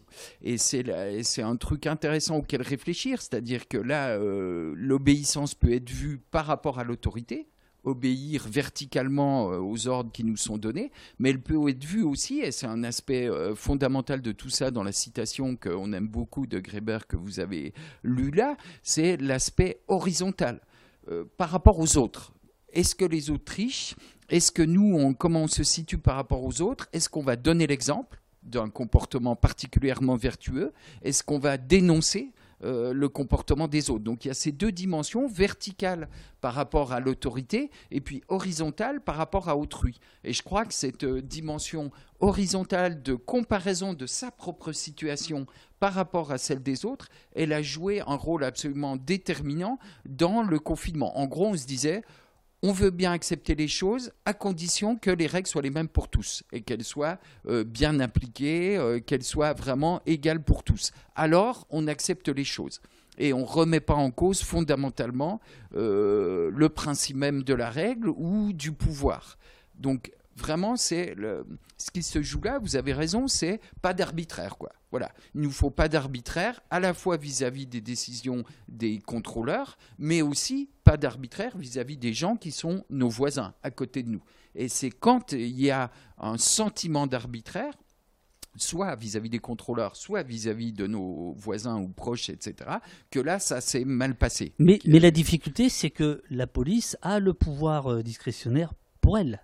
Oui, bien sûr. Alors, ce qu'on a vu et ce sur quoi on a insisté aussi beaucoup, hein, c'est que évidemment, ce qui est beaucoup ressorti dans la presse, ce sont en quelque sorte les contrôles qui se sont mal passés. C'est-à-dire, on a dit euh, les policiers ont, fait preuve d'arbitraire en verbalisant alors qu'ils n'auraient pas dû le faire. Mais ce qu'on voit très peu aussi, c'est tout ce qui est passé sous les radars, c'est-à-dire toutes les fois où les policiers ont laissé courir. Et là, les gens, évidemment, racontent pas en disant bah, j'étais en tort, euh, j'étais trop loin, etc. etc.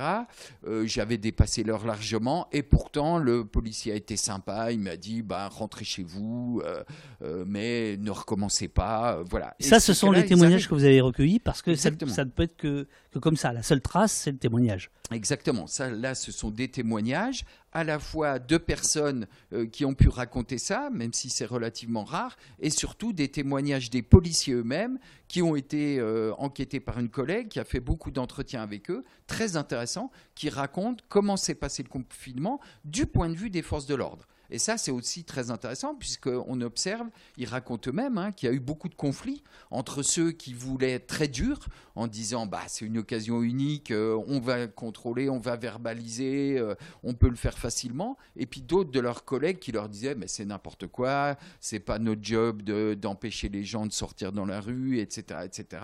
Et donc il y a eu effectivement, manifestement, des conflits parfois assez dur euh, au sein même des commissariats ou des brigades de gendarmerie euh, concernant la manière dont il fallait euh, obéir aux ordres qui étaient donnés, donnés, de surveiller, de contrôler la population à cette époque.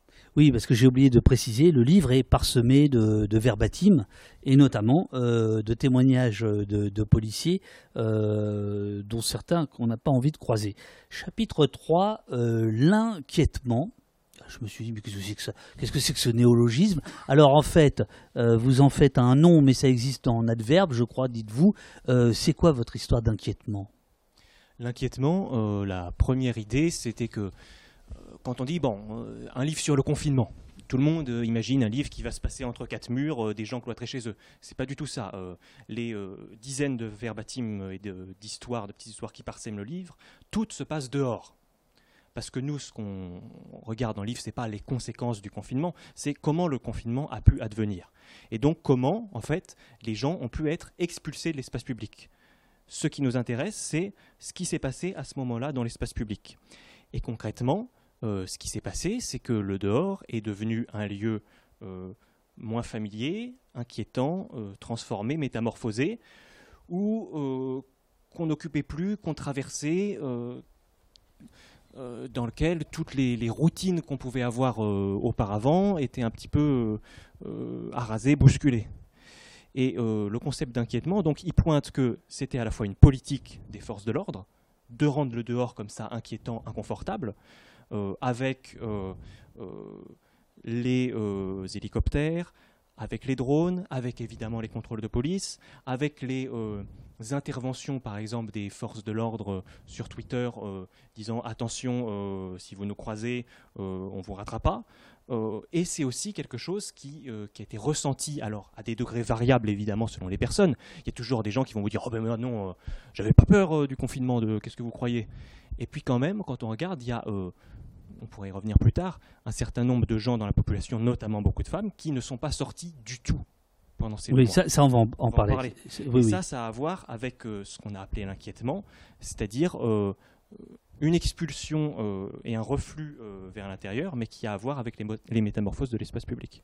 Et peut-être un tout petit mot là-dessus. L'inquiétement, il est, il est, il est d'abord la conséquence du fait que l'État a fait le vide dans les espaces publics délibérément. Hein. C'est d'abord cet aspect de vidange de l'espace public qui crée l'inquiétement, c'est-à-dire un espace qui d'ordinaire est plein de monde, notamment dans les villes, etc., etc., et qui là tout d'un coup devient un espace vide hein, où, on on se sent pas forcément à l'aise, où on n'a plus nos repères ordinaires, etc., etc. Sans parler, hein, mais, euh, sur lequel se rajoutent évidemment les contrôles, tout ce, tout ce dont Théo vient de parler. Mais c'est d'abord la vidange de l'espace public qui est fondamentale dans ces cette idée euh, d'inquiétement hein, du, dehors. Avec, euh, avec le retour euh, de la nature dont vous parlez aussi, enfin, il y, a des trucs. Oui, l'inquiétement et un ensauvagement en un sens. Hein. Tout, tout, le monde a vu ces images de retour de la nature, des herbes hautes dans les parcs, des animaux sauvages qui reviennent en ville, etc., etc. Bien sûr. Alors il y a ensuite les, les, lignes de conduite. alors je vous préviens, il est 10h10. Est-ce que ça va pour vous Ça va très bien. Euh, au CNRS, on a le temps, quoi. Je veux dire. Voilà. voilà. Euh, donc non, non, mais top, top, parce que j'ai encore plein de questions et le chat aussi. Et je remonterai les, les questions sont remontées en ce moment même par Pauline que je salue. Euh, il y en a, il y en a 10 qui ont été mises de côté, mais j'en ai, j'en ai pas. Et en plus, on est qu'à la moitié du livre. Mais je vais accélérer là. Les lignes de conduite. il y a votre, votre, votre question. C'est la suivante. Quelle part de la population a véritablement obéi à l'ordre du confinement? Quel est, s'il existe, l'ancrage social du conformisme? Ah, Je cherche mon autre page.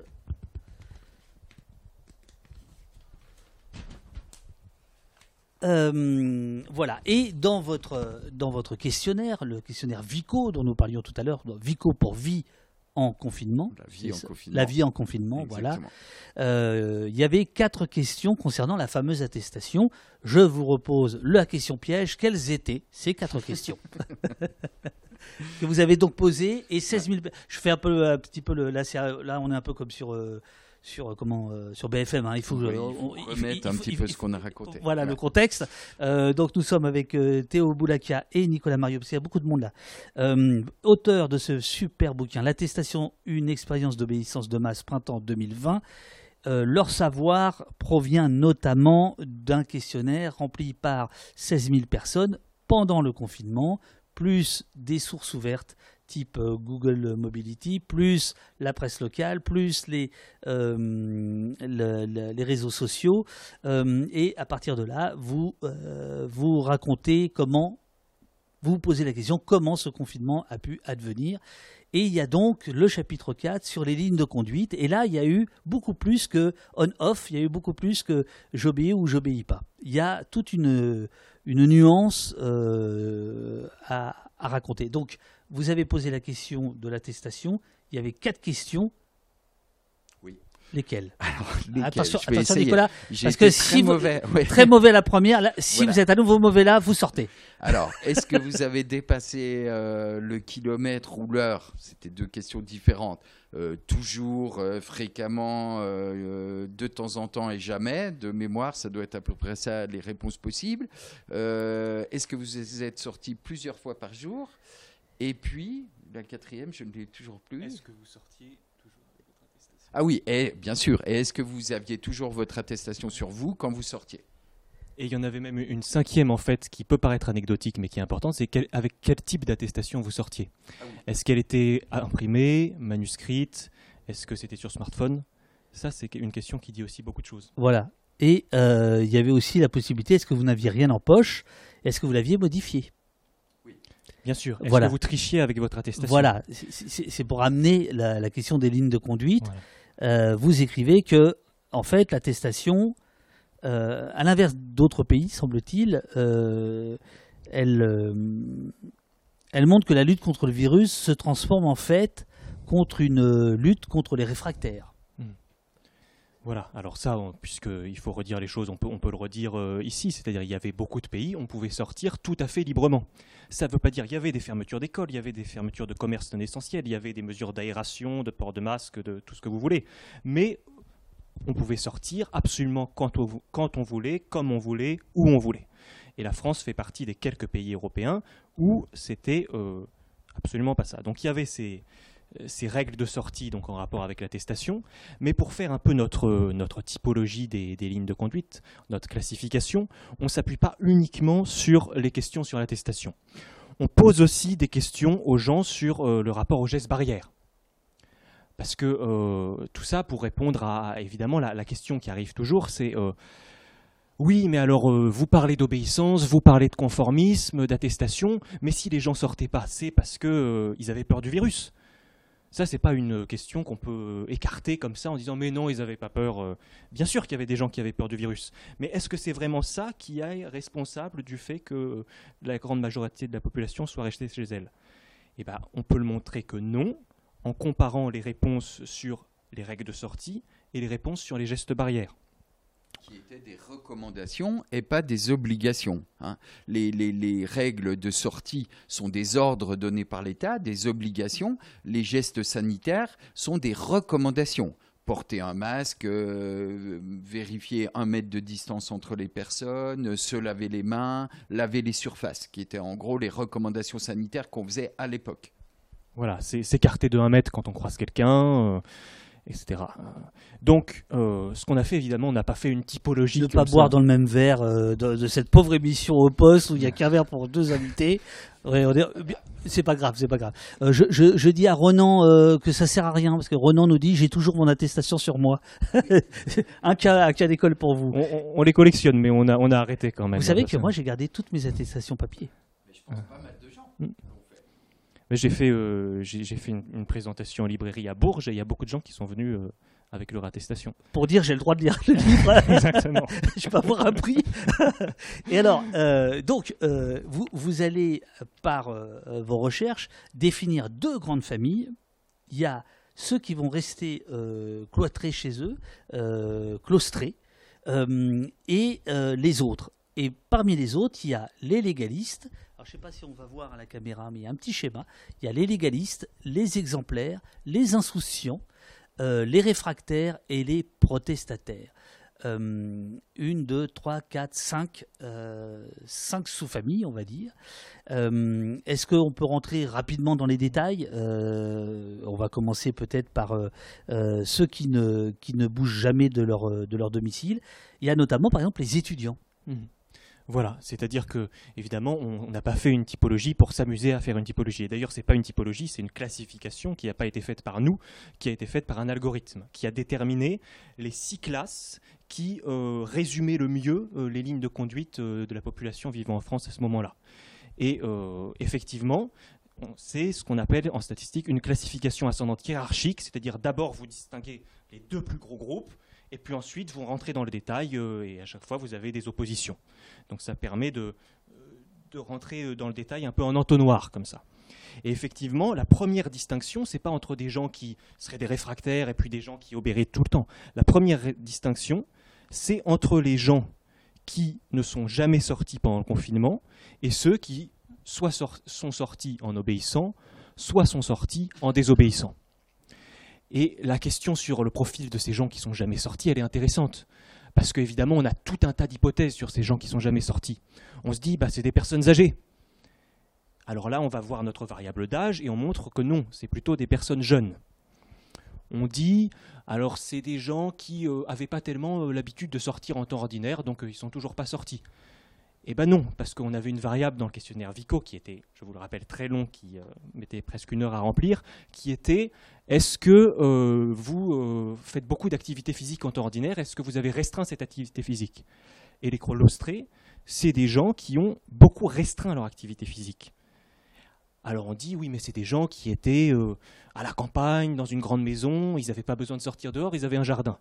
Eh bien non, parce que quand on regarde où habitaient les claustrés, c'est le groupe qui habite dans les conditions les plus défavorables c'est-à-dire dans des petits studios en ville de une ou deux pièces, euh, sans balcon, sans possibilité d'aller dans une cour, de s'aérer. Alors pourquoi ils sont claustrés? Eh ben, euh, ce qu'on peut dire euh, en fait en lisant leurs témoignages, notamment leurs milliers de témoignages dans l'enquête Vico, c'est que c'est des gens qui n'avaient pas réussi en fait à s'approprier, à avoir assez confiance en eux pour s'approprier ces nouvelles règles de confinement.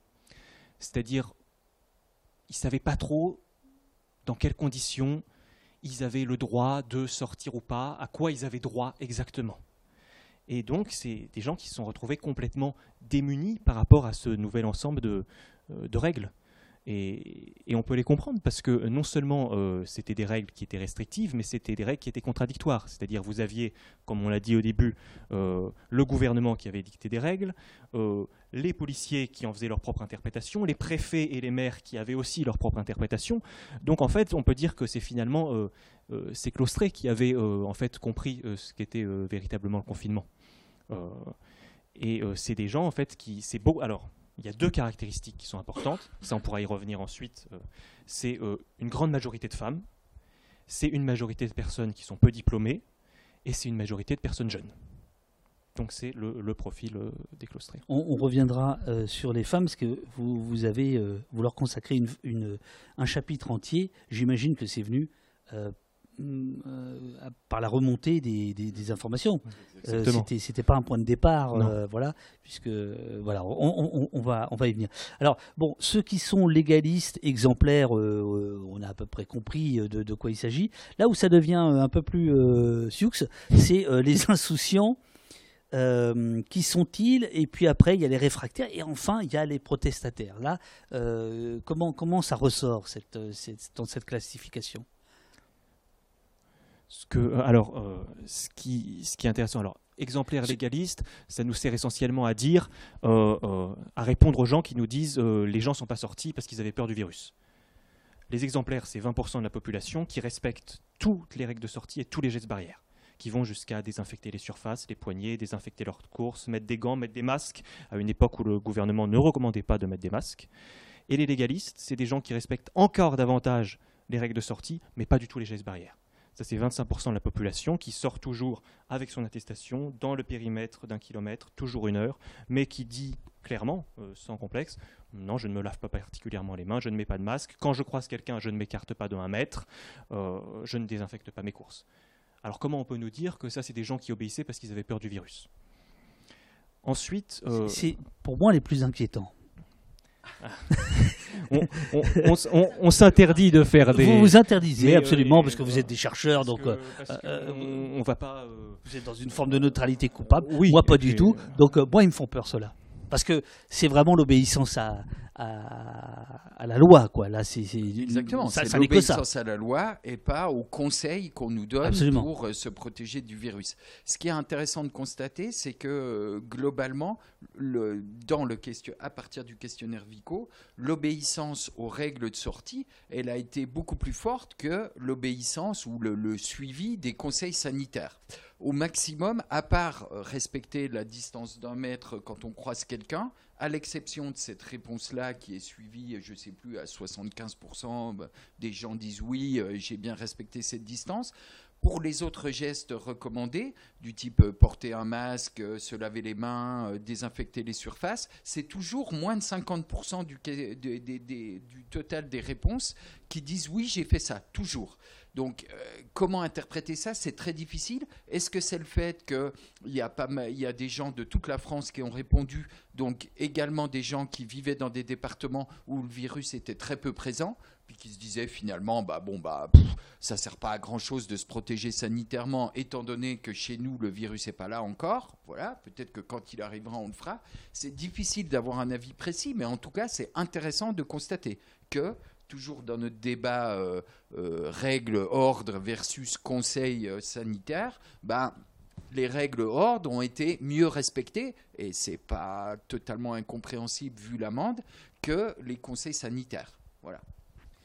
Donc pour les pour les autres classifications, enfin pour les autres catégories, les insouciants, on va commencer par eux, par les, les, insouciants, c'est ceux qui transgressent légèrement, c'est ça? Mm. Ouais, ils, ne font pas très attention. En tout cas, la transgression n'est pas une volonté systématique chez eux.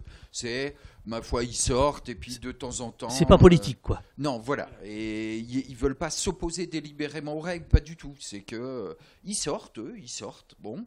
Et puis euh, quand ils sont sortis, bah, il leur arrive effectivement de dépasser un peu l'heure ou le kilomètre. Ils savent pas trop. En général, ils vont dire, je sais pas trop, quoi. J'ai pas fait très attention à qu'est-ce que c'était que la limite, est-ce qu'il y en a une, où elle se situe par rapport à mon domicile, etc., etc.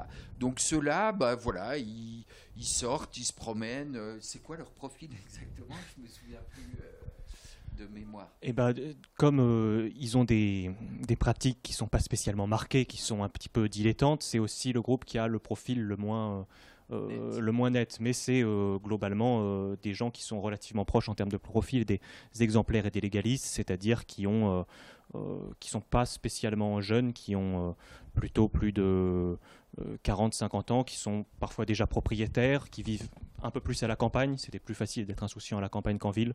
Donc c'est plutôt ce, profil-là. Les réfractaires Voilà. Alors l'intérêt, c'est vraiment de... Euh, parce qu'on parle toujours des gens qui n'étaient euh, pas d'accord avec le confinement ou qui se sont opposés au confinement comme d'une seule et même entité. Et puis on fantasme les continuités avec, je sais pas, les antivax, des antipasses et, et toutes les catégories d'ensuite. Ce qu'on peut observer pendant le premier confinement, c'est qu'il y avait des modalités très très différentes de ne pas être d'accord avec le confinement. Euh, et ça, c'est vraiment important, puisque quand on ne saisit pas de cette question de manière sociologique, il y en a d'autres qui le font de manière non sociologique. C'est-à-dire que, euh, je ne sais pas, dans, Corona Chronique, par exemple, il y a un moment où euh, vous citez un conseiller de l'Élysée qui dit c'est incroyable, il y a 35 millions de personnes qui ont écouté l'allocution d'Emmanuel Macron le 16 mars. On pensait que le président avait perdu le fil avec les Français, mais non, il reste une encre. Alors pour eux, 35 millions d'auditeurs, c'est 35 millions d'admirateurs.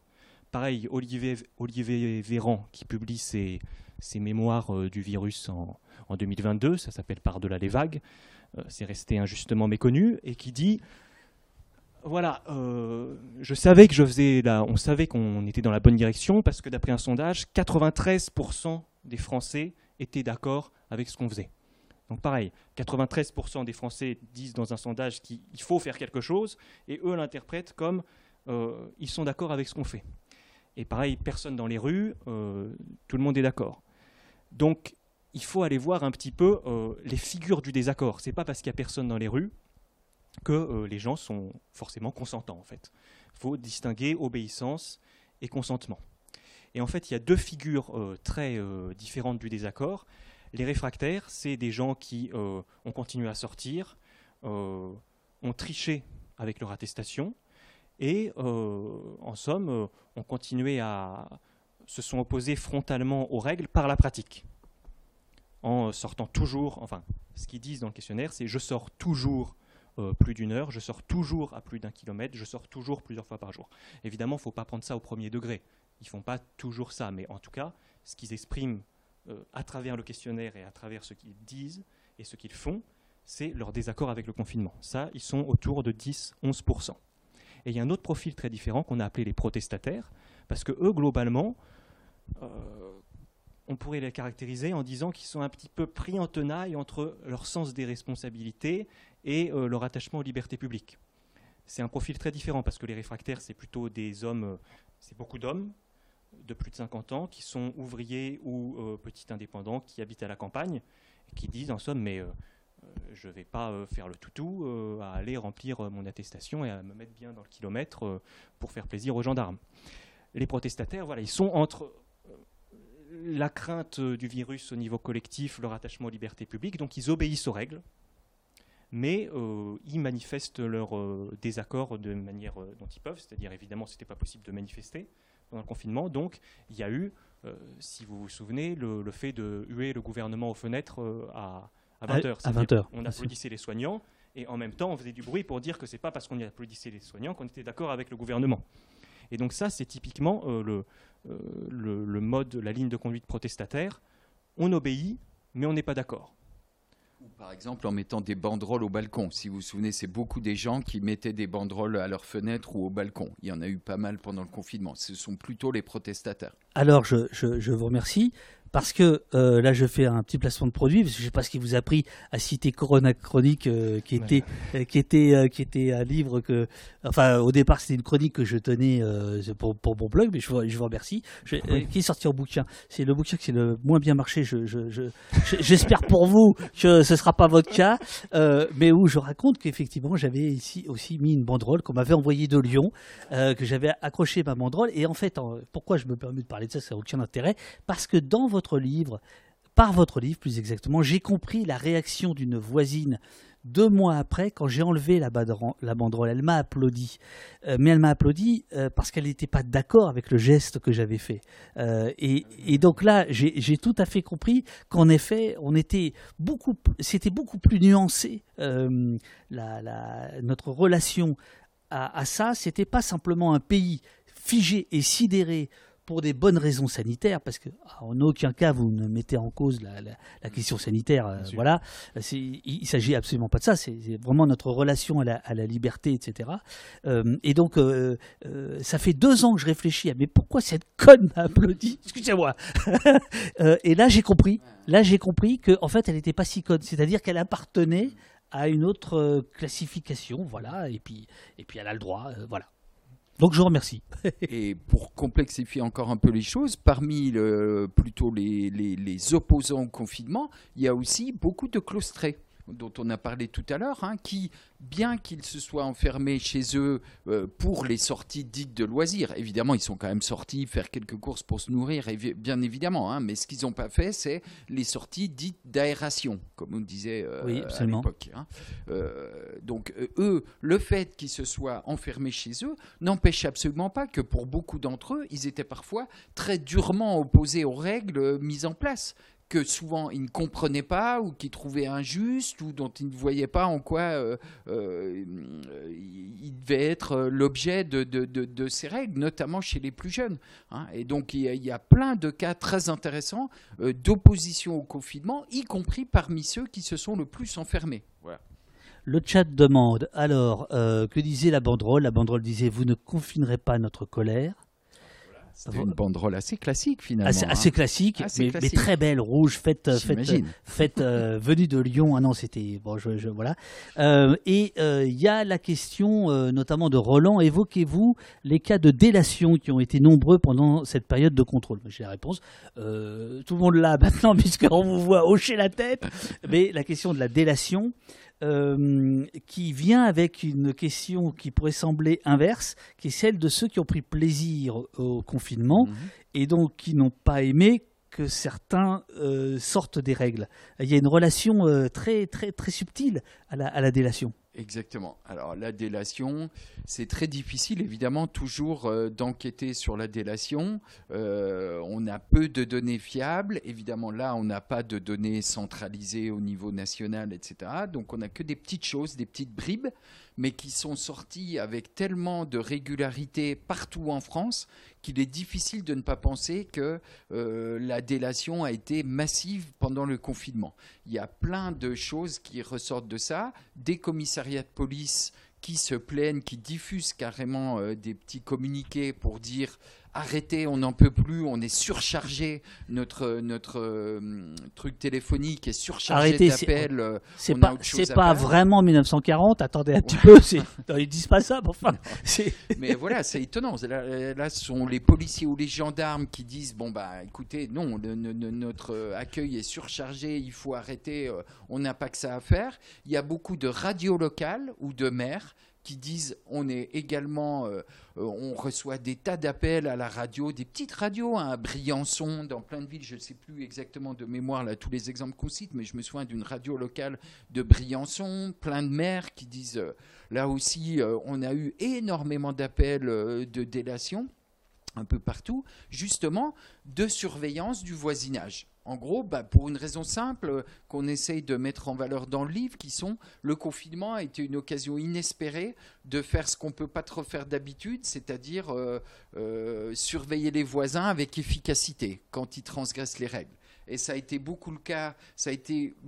Pour le bruit, par exemple. Beaucoup de gens se sont retrouvés enfermés chez eux en se rendant compte qu'il pouvait y avoir énormément de bruit de voisinage, que d'ordinaire ça marche pas beaucoup d'aller se plaindre pour le bruit ou qu'on hésite à le faire. Et là, ben, il y avait une occasion un peu euh, de- oui, de se plaindre, de dire euh, voilà, ils sont nombreux chez eux, ils respectent pas les règles. Pas, ils font trop de bruit, mais ils sont plein de gens, euh, ils se sont rassemblés alors qu'ils n'auraient pas dû. Idem pour beaucoup de zones pavillonnaires. hein. la délation, pour autant qu'on puisse le savoir, là les données sont relativement floues, hein, mais il y a eu pas mal de délations en zone pavillonnaire parce qu'il y a eu beaucoup là de voisins qui se sont plaints du fait que certains de leurs proches euh, accueillaient des gens pour des barbecues, pour des apéritifs dans le jardin, pour euh, je ne sais pas quoi, alors qu'ils n'avaient pas le droit de le faire. Voilà. Donc là, il y a ce type de choses-là qui arrivent apparemment relativement fréquemment. Et c'est pour ça que c'est une espèce de contrepartie aussi de beaucoup de la délation, de beaucoup de situations de gens qui parfois pouvaient bien vivre le confinement, c'est-à-dire avec un jardin, un grand jardin où ils se sont relativement épanouis, surtout avec l'arrivée des beaux jours, en disant bah, finalement c'est pas si mal. Donc on a aussi tout un tas de témoignages dans le livre, hein, c'est intéressant, de gens qui là n'appartiennent pas aux classes populaires, mais plutôt aux classes privilégiées, aisées, qui ont une résidence secondaire ou qui peuvent profiter d'une résidence secondaire à la campagne et tout, et qui disent tous dans les réponses à Vico, je suis privilégié, je sais que je suis privilégié par rapport à plein d'autres, etc. Ce sont aussi des témoignages qui reviennent extrêmement souvent et qui sont importants pour, pour comprendre pourquoi finalement Et- le confinement a été obéi, on pourrait dire. Et, et là, vous avez euh, une, euh, une comparaison euh, avec l'impôt, me, semble, me, me- me semble-t-il. Euh, vous expliquez que en fait, les riches aiment bien payer l'impôt parce qu'ils peuvent, ils peuvent y échapper, en partie, enfin, ils peuvent optimiser, euh, et qu'il y a, il y a quelque chose de cet ordre-là dans le plaisir. euh, évidemment, euh, quand on a une résidence secondaire, l'enfermement n'est pas le même que quand on est euh, euh, dans une HLM. Voilà, exactement. Et ça, c'était. Alors, il y a beaucoup de gens, quand on leur parle du, livre, enfin, c'est beaucoup. Ça m'est arrivé d'avoir quelques réactions comme ça qui disent, qui écartent en disant Mais, mais moi, j'ai très bien vécu le confinement. Comme si c'était, euh, voilà, circuler, il n'y a, rien à voir. Mais je leur dis Mais oui, mais vous, vous êtes dans le livre aussi. C'est-à-dire qu'il y a euh, ce plaisir du confinement, c'est quelque chose qui est évidemment très Il est bon vendeur, hein, il faut reconnaître. hein, il, est, il est bon, il est bon, il est bon. On sent qu'il fait des rencontres. hein. Ouais, non, il est bon, il est bon. qui est intéressant à, à comprendre. Et alors, on, peut, on a eu différents angles pour, euh, pour comprendre ça. Le premier, c'est que dans les situations de catastrophe, ça, il y a toute euh, la littérature sur le bien-être, c'est un, un océan. Dans les situations de catastrophe, les gens qui sont à l'abri voient souvent leur bien-être augmenter par rapport à avant. Alors ça, c'est de la sociologie, c'est pas trop la sociologie qu'on fait, mais c'est quand même un, constat intéressant. Par exemple, des sociologues qui sont allés euh, euh, au Japon après, après Fukushima, qui ont qui avait un panel longitudinal qui suivait les gens en leur demandant leur bien-être. Et ce qu'ils constatent, c'est qu'après Fukushima, ceux qui sont dans la préfecture touchée voient évidemment leur bien-être euh, plonger. mais ceux qui sont à l'abri voient leur bien-être augmenter. C'est le syndrome de Ah, il pleut dehors, mais je suis, je suis bien au chaud chez moi. Et ça, ça a évidemment joué chez des gens qui, pendant que euh, tout se délitait euh, en dehors, euh, bénéficiaient d'une résidence secondaire agréable, d'une grande maison, d'un jardin, peut-être de leurs enfants qui, étaient venus. Donc c'est une réaction qui n'est pas très surprenante. Et un autre vecteur de bien-être, c'est effectivement les gens qui ont pu trouver des moyens de s'arranger avec les règles. Alors pas des gros arrangements, hein, ils n'étaient pas tout le temps en train de faire la fête chez eux, mais ne serait-ce que pouvoir sortir plus longtemps que les autres. Euh, et ça, effectivement, on s'est appuyé sur une analogie euh, euh, avec l'impôt, et notamment sur un bouquin d'Alexis Spire, Résistance à l'impôt, attachement à l'État, où il montre, il fait des, statistiques sur le consentement à l'impôt. Il montre que, un, les classes supérieures sont celles qui s'arrangent le plus avec l'impôt, qui ont le plus de moyens de défiscalisation, de payer moins, et qui sont aussi celles qui ont le consentement à l'impôt le plus élevé, beaucoup plus que les classes populaires. Et il dit, bah, c'est pas un paradoxe. Si vous trouvez le moyen de payer moins que les autres, il est logique que vous soyez plus consentant que les autres. Et ça, c'est exactement ce qui s'est passé euh, avec le confinement. Alors, une, des niches fiscales du confinement, entre guillemets, ça a été euh, avoir un chien. Parce que euh, si, vous savez, il y avait la case, c'était vous pouvez sortir pendant une heure et un kilomètre, soit pour l'activité physique, soit pour les besoins des animaux de compagnie. Donc si vous aviez un chien, vous pouvez sortir en toute légitimité le matin, le soir, voire plusieurs fois par jour. Et là où le chien était particulièrement pratique, c'est qu'il n'y avait même pas besoin d'avoir une attestation. C'est-à-dire vous aviez votre chien, ça se voyait que vous étiez en train d'être dans une sortie, que vous étiez dans une sortie légitime. Donc le chien lui-même fonctionnait comme une attestation. Et il y a des gens effectivement qui, qui disent dans les commentaires, je suis content, mon chien me permet de sortir quand j'en ai envie plusieurs fois par jour. Je me souviens d'un reportage de Florence Aubenas euh, qui racontait, euh, dans Le Monde, qui racontait qu'il y avait un chien qui était loué euh, par, par les gens du, quartier. C'est le même chien avec lequel les gens se baladaient. il, avait, il avait trouvé un nom, c'est pas attestation, mais un truc comme ça au chien. Enfin, un truc voilà. Et donc le chien, effectivement, servait de. Bien sûr. Et il y a des gens qui ont essayé. Il y a des gens qui ont essayé de sortir avec leur chat en laisse. Et, y a, on a des, histoires de contrôle de gens qui ont été verbalisés parce qu'ils avaient leur chat en laisse. Et le policier leur disait Mais vous vous fichez un peu de moi, euh, votre, chien votre chat n'a pas besoin de sortir. Et, là où, un peu, où ça s'est un peu retourné à la fin du, vers la fin du confinement contre les propriétaires de chiens, c'est qu'à la fin du confinement, tout le monde savait que le chien, c'était un petit peu euh, une excuse. Donc il y a des gens qui racontent euh, dans les entretiens qu'on a fait dans l'enquête Vico qui se faisaient un peu agresser dans la rue parce que les gens leur disaient voilà, euh, vous, euh, qu'est-ce que vous faites avec votre chien en, votre chien en plastique? On en arrive au, euh, dernier chapitre, le chapitre 6. Non, non, il y en a un autre après. Non, après, c'est la conclusion. c'est ça. Le chapitre 6, qui est lui aussi magnifiquement illustré par une photo de Frédéric Stussin, Paris, avenue des Champs-Élysées, 10 mai 2020. c'est pris euh, je pense au lever du jour, euh, une femme qui, euh, voilà, Nicolas profite que le livre soit là pour se déshabiller. c'est bien joué, c'est bien joué. Puisqu'on en est là, Théo, si vous pouvez rester un petit peu plus derrière, collé. Collé. C'est mieux parce qu'il y a une caméra derrière vous en fait. Voilà, oui, ici c'est très contrôlé. donc l'enfermement des femmes. Et là, en effet, vous leur consacrez un chapitre parce que il y a il y a beaucoup de choses qui ont distingué, euh, euh, non pas les femmes, enfin euh, ce qui leur est arrivé par rapport aux hommes. 63% des hommes parmi les réfractaires, 58% des femmes parmi les gens qui sont restés, alors moi je dis cloîtrés, mais vous dites claustrés. donc là, il y a une, grande, une différence significative, à la fois dans la fréquence des sorties et dans la qualité des sorties. Est-ce que vous pouvez nous détailler? Vas-y. Euh, Il a dit vas-y. alors j'y vais. Euh, ce dont, alors, Place à la jeunesse. ce, dernier chapitre, effectivement, on n'avait pas du tout l'idée de le faire à, à l'origine. Et c'est vraiment né de, du travail qu'on avait fait sur les données avant. Et c'est aussi un chapitre qui permet en fait de, de comprendre beaucoup mieux euh, les, chapitres précédents du livre. Et ce dont on s'est aperçu effectivement, c'est que les femmes, un, sortaient puisque ce qui est, incroyable avec ce questionnaire, c'est qu'on a euh, des questions ultra précises sur les sorties, la qualité des sorties, leur fréquence, des choses qu'on ne songerait pas à demander euh, en temps ordinaire. Euh, et là, on peut savoir que les femmes sortaient moins, elles dépassaient moins fréquemment le rayon et elles rentraient plus souvent avant que les une heure de promenade ne sonnent. donc nécessairement, on s'est posé la question pourquoi?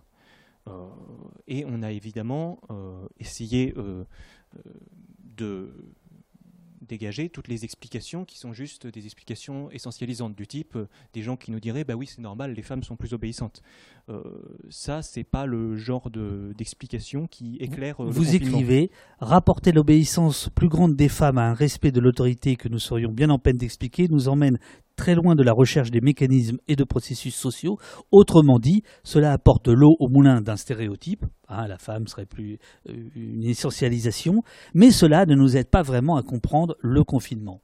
Et là, euh, donc, vous vous débarrassez des, voilà, des clichés, des stéréotypes, et vous arrivez à des choses extrêmement précises. Euh, par exemple, pour les femmes, il y a eu un surcroît de travail domestique.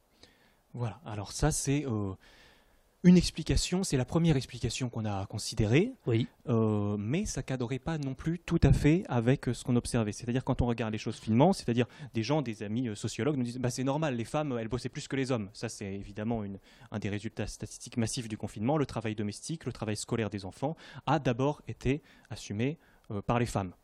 Oui, sauf que euh, toutes les femmes ne sont pas mères de jeunes enfants d'âge scolaire, en fait. Et on remarque que les claustrés, c'est des femmes jeunes, célibataires, sans enfants. Mhm. Donc l'argument du travail domestique euh, ne tient pas.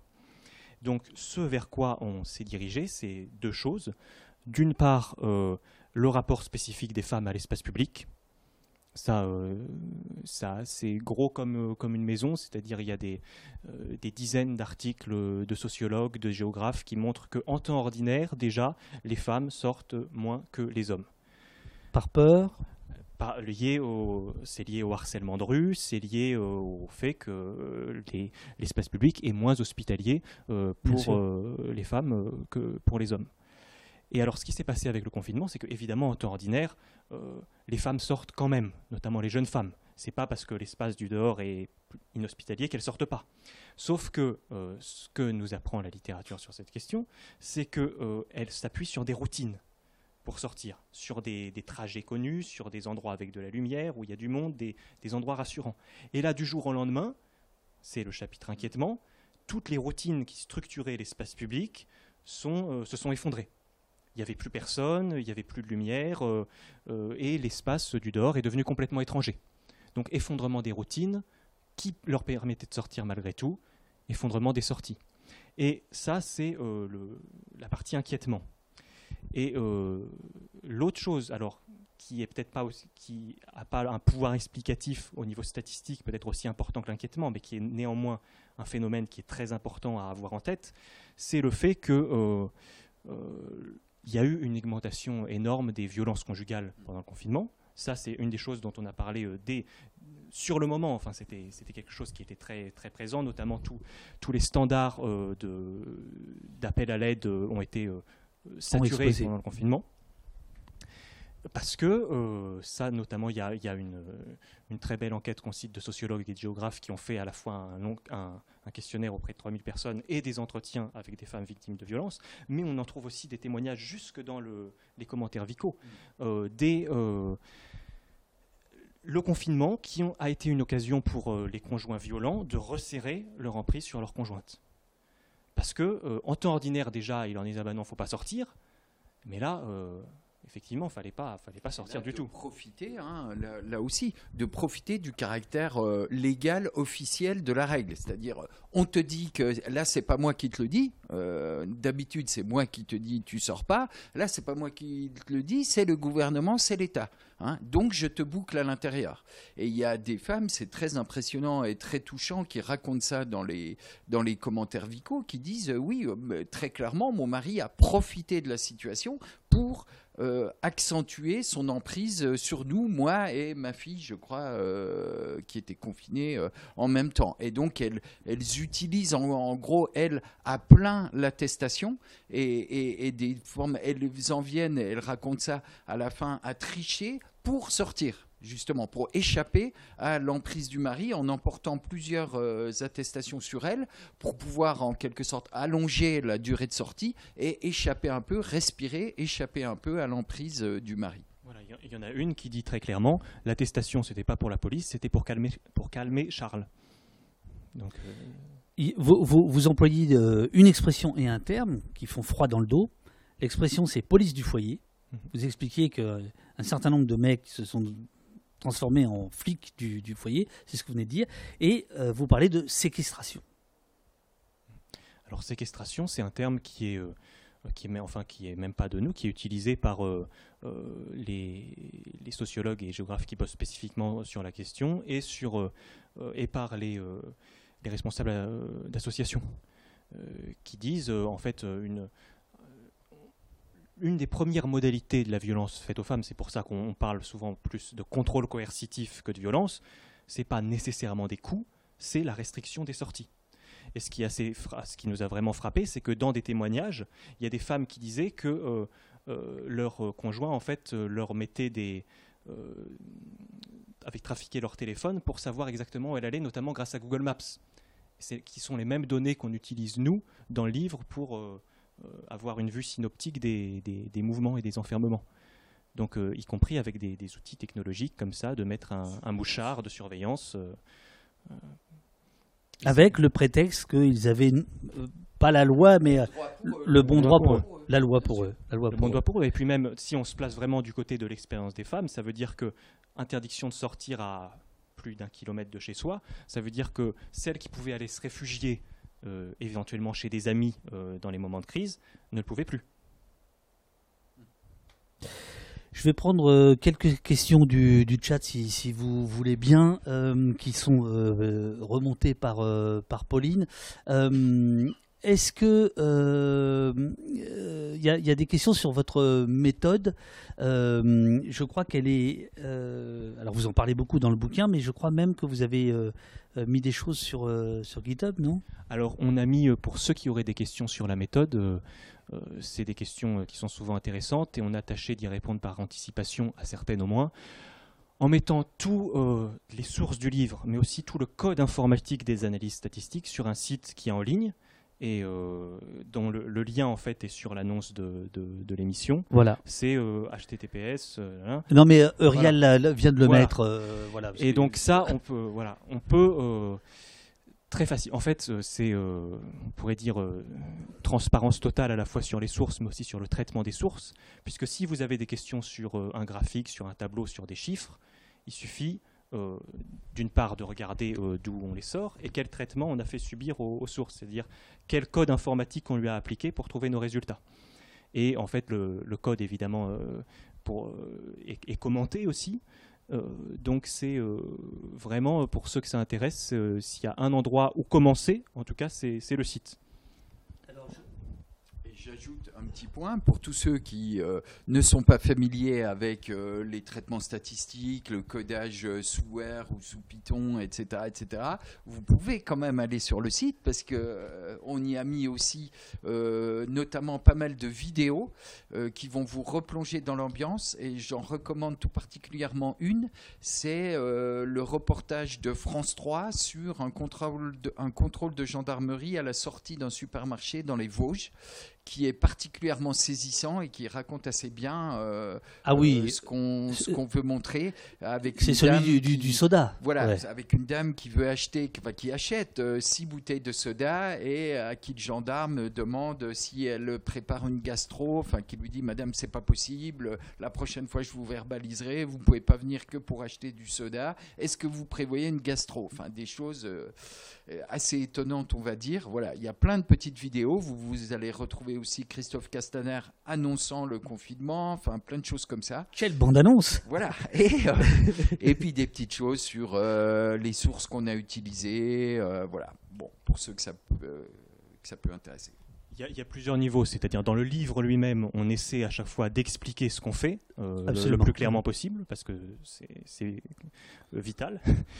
Euh, dans, euh, sur le site, on présente en détail les sources, donc là, pas besoin de code. Et pour ceux qui veulent aller encore plus loin, il y a la partie exercice du site où on met l'intégralité du code statistique.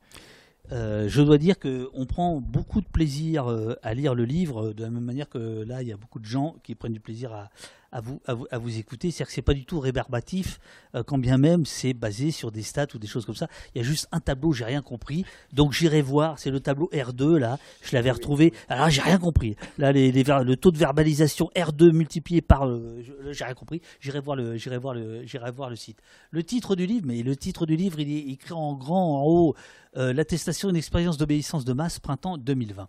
Euh, Liolo vous demande est-ce que vous connaissez l'expérience de Stanford reprise dans le film euh, Das Experiment qui expérimente les relations qui se forment entre matons prisonniers? Est-ce qu'un parallèle entre cette expérience et la situation que nous avons vécue et qui peut être continue est possible?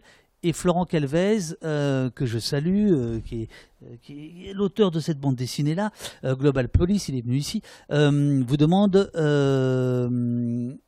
est-ce que les thèses, euh, l'état agentique et plus généralement les thèses de Milgram sont-elles des grilles d'analyse valables? Alors, Vous avez deux heures. Ouais, voilà. Comme vous pourrez le constater, euh, on ne fait pas référence dans le livre ni à Milgram, ni à Zimbardo, ni à l'ensemble des expériences de psychologie sociale de laboratoire américaines faites dans les années entre les années 50 et les années 70, qu'on peut plus refaire aujourd'hui, qui sont aujourd'hui l'objet de débats sans fin sur euh, les violences faites aux enquêtés, etc., etc. Je ne vais pas du tout rentrer dans ce débat-là. On ne le fait pas parce que elles ont été faites dans un tout autre contexte et surtout elles sont faites en laboratoire. Or, nous, ce qui est intéressant dans le cadre du confinement et ce qui distingue le confinement justement de ces expériences dites de laboratoire, hein, avec une situation créée artificiellement, avec des tas de discussions ensuite, est-ce qu'ils obéissent à la blouse blanche, est-ce qu'ils obéissent parce qu'ils sont payés, enfin bon, je ne rentre pas dans ces débats-là. On n'y fait pas référence justement parce que le confinement est une expérience grandeur nature.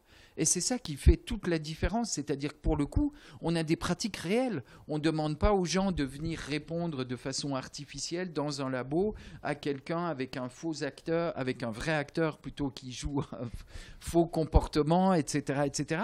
Là, on a une expérience grandeur nature sur l'ensemble du territoire pour tous les gens, toutes classes sociales confondues de pratiques réelles d'obéissance ou de désobéissance. Et c'est ça qui rend le, le confinement euh, être une expérience tout à fait singulière et unique euh, dans l'histoire récente et très intéressante à étudier pour ça. C'est cet aspect grandeur nature. Donc je crois qu'on n'a pas vraiment besoin d'aller discuter euh, Milgram ou Zimbardo, bien que ce soit hyper intéressant. hein. Mais bon, voilà. À mon avis, ça en- engagerait plus de confusion et de difficulté que de clarté. Il me semble qu'on n'en a pas besoin. Milgram, il y avait eu un film d'Henri Verneuil, Ouais. euh, qui, euh, qui utilisait qui utilisait l'expérience, qui était avec mon temps, Ouais. qui, qui était vachement bien. hein, me sort, enfin, Oui, le, souvenir que, que- que, j'en ai. pour ceux, tous ceux que ça intéresse, Milgram et Zimbardo, là, il y a une chercheuse australienne qui s'appelle Gina Perry, qui a publié des livres hyper intéressants à partir des très critiques, à mon sens trop critiques, mais bon, très intéressants à partir des archives des expériences de Milgram et d'autres euh, psychologues américains du même euh, temps qui sont hyper intéressantes sur pourquoi on peut plus faire ces expériences-là aujourd'hui, comment ils avaient fait, euh, etc., etc. Mais est-ce qu'on ne pourrait pas dire que l'expérience du confinement est en soi aussi totalement artificielle? Puisque par, par- par rapport à ce que vous dites de 1000 grammes, vous dites 1000 grammes, Oui, euh, euh, c'est un temps de suspension. Et d'ailleurs, c'est peut-être ce qui rend le fait. On a commencé en, j'ai commencé en parlant un peu de ça, en disant il y a eu très peu de retours critiques après coup. oui. Euh, à la fois parmi les autorités publiques, euh, parmi les journalistes, même bon, et les, les gens en parlent un petit peu. Je crois qu'effectivement, en ce sens-là, ça a été quand même une parenthèse qui, on pourrait dire fort heureusement, n'a pas duré trop longtemps. Hein. Bon, voilà, 55 jours, ça faisait qu'on pouvait, en quelque sorte, assez vite dire je l'oublie. Pour ceux qui ont trouvé ça pénible, dire je la mets de côté, j'oublie, je laisse tomber. oui, mais ça, c'est- passé. ça c'est après coup. Ça, c'est après Parce que sur le Mais moment, on ne sait pas combien de temps ça va durer. Sur le moment, on ne sait pas, exactement. On ne sait pas. Mais c'est pour ça que oui, ça a été une expérience de suspension et même de retournement du monde. C'est en ce sens-là que le, confinement a un aspect un peu révolutionnaire, dans le sens police pour tous qu'on a évoqué euh, précédemment. En ce sens-là, oui, il est en partie artificiel par rapport à notre vie ordinaire aujourd'hui, heureusement. Mais en même temps, ça a été à la différence, euh, là, fondamentalement des expériences de laboratoire, hein, euh, un moment où eh ben, on a bien eu des pratiques très concrètes, très objectives, qui reposaient pas seulement, si vous voulez, c'est ça qui est intéressant dans le confinement, c'est que pour le coup, c'est une expérience qui repose pas seulement, comme trop souvent, sur ce que les gens pensent ou croient de telle ou telle chose, mais ça repose sur des pratiques très concrètes notre classification en six classes, là, mm. dont on a parlé tout à l'heure, avec les claustrés, euh, etc., elle, elle repose sur l'étude de des réponses qu'ont données les gens à 15 questions sur leur pratique du confinement. Qu'est-ce qu'ils faisaient? Pas qu'est-ce qu'ils pensaient. Parce que ça, c'est toujours difficile à interpréter. Qu'est-ce qu'ils faisaient Est-ce qu'ils dépassaient ou pas? Alors, ils peuvent toujours nous mentir, hein, mais bon. Il y avait cinq questions donc sur l'obéissance aux règles du confinement, cinq questions sur les conseils sanitaires.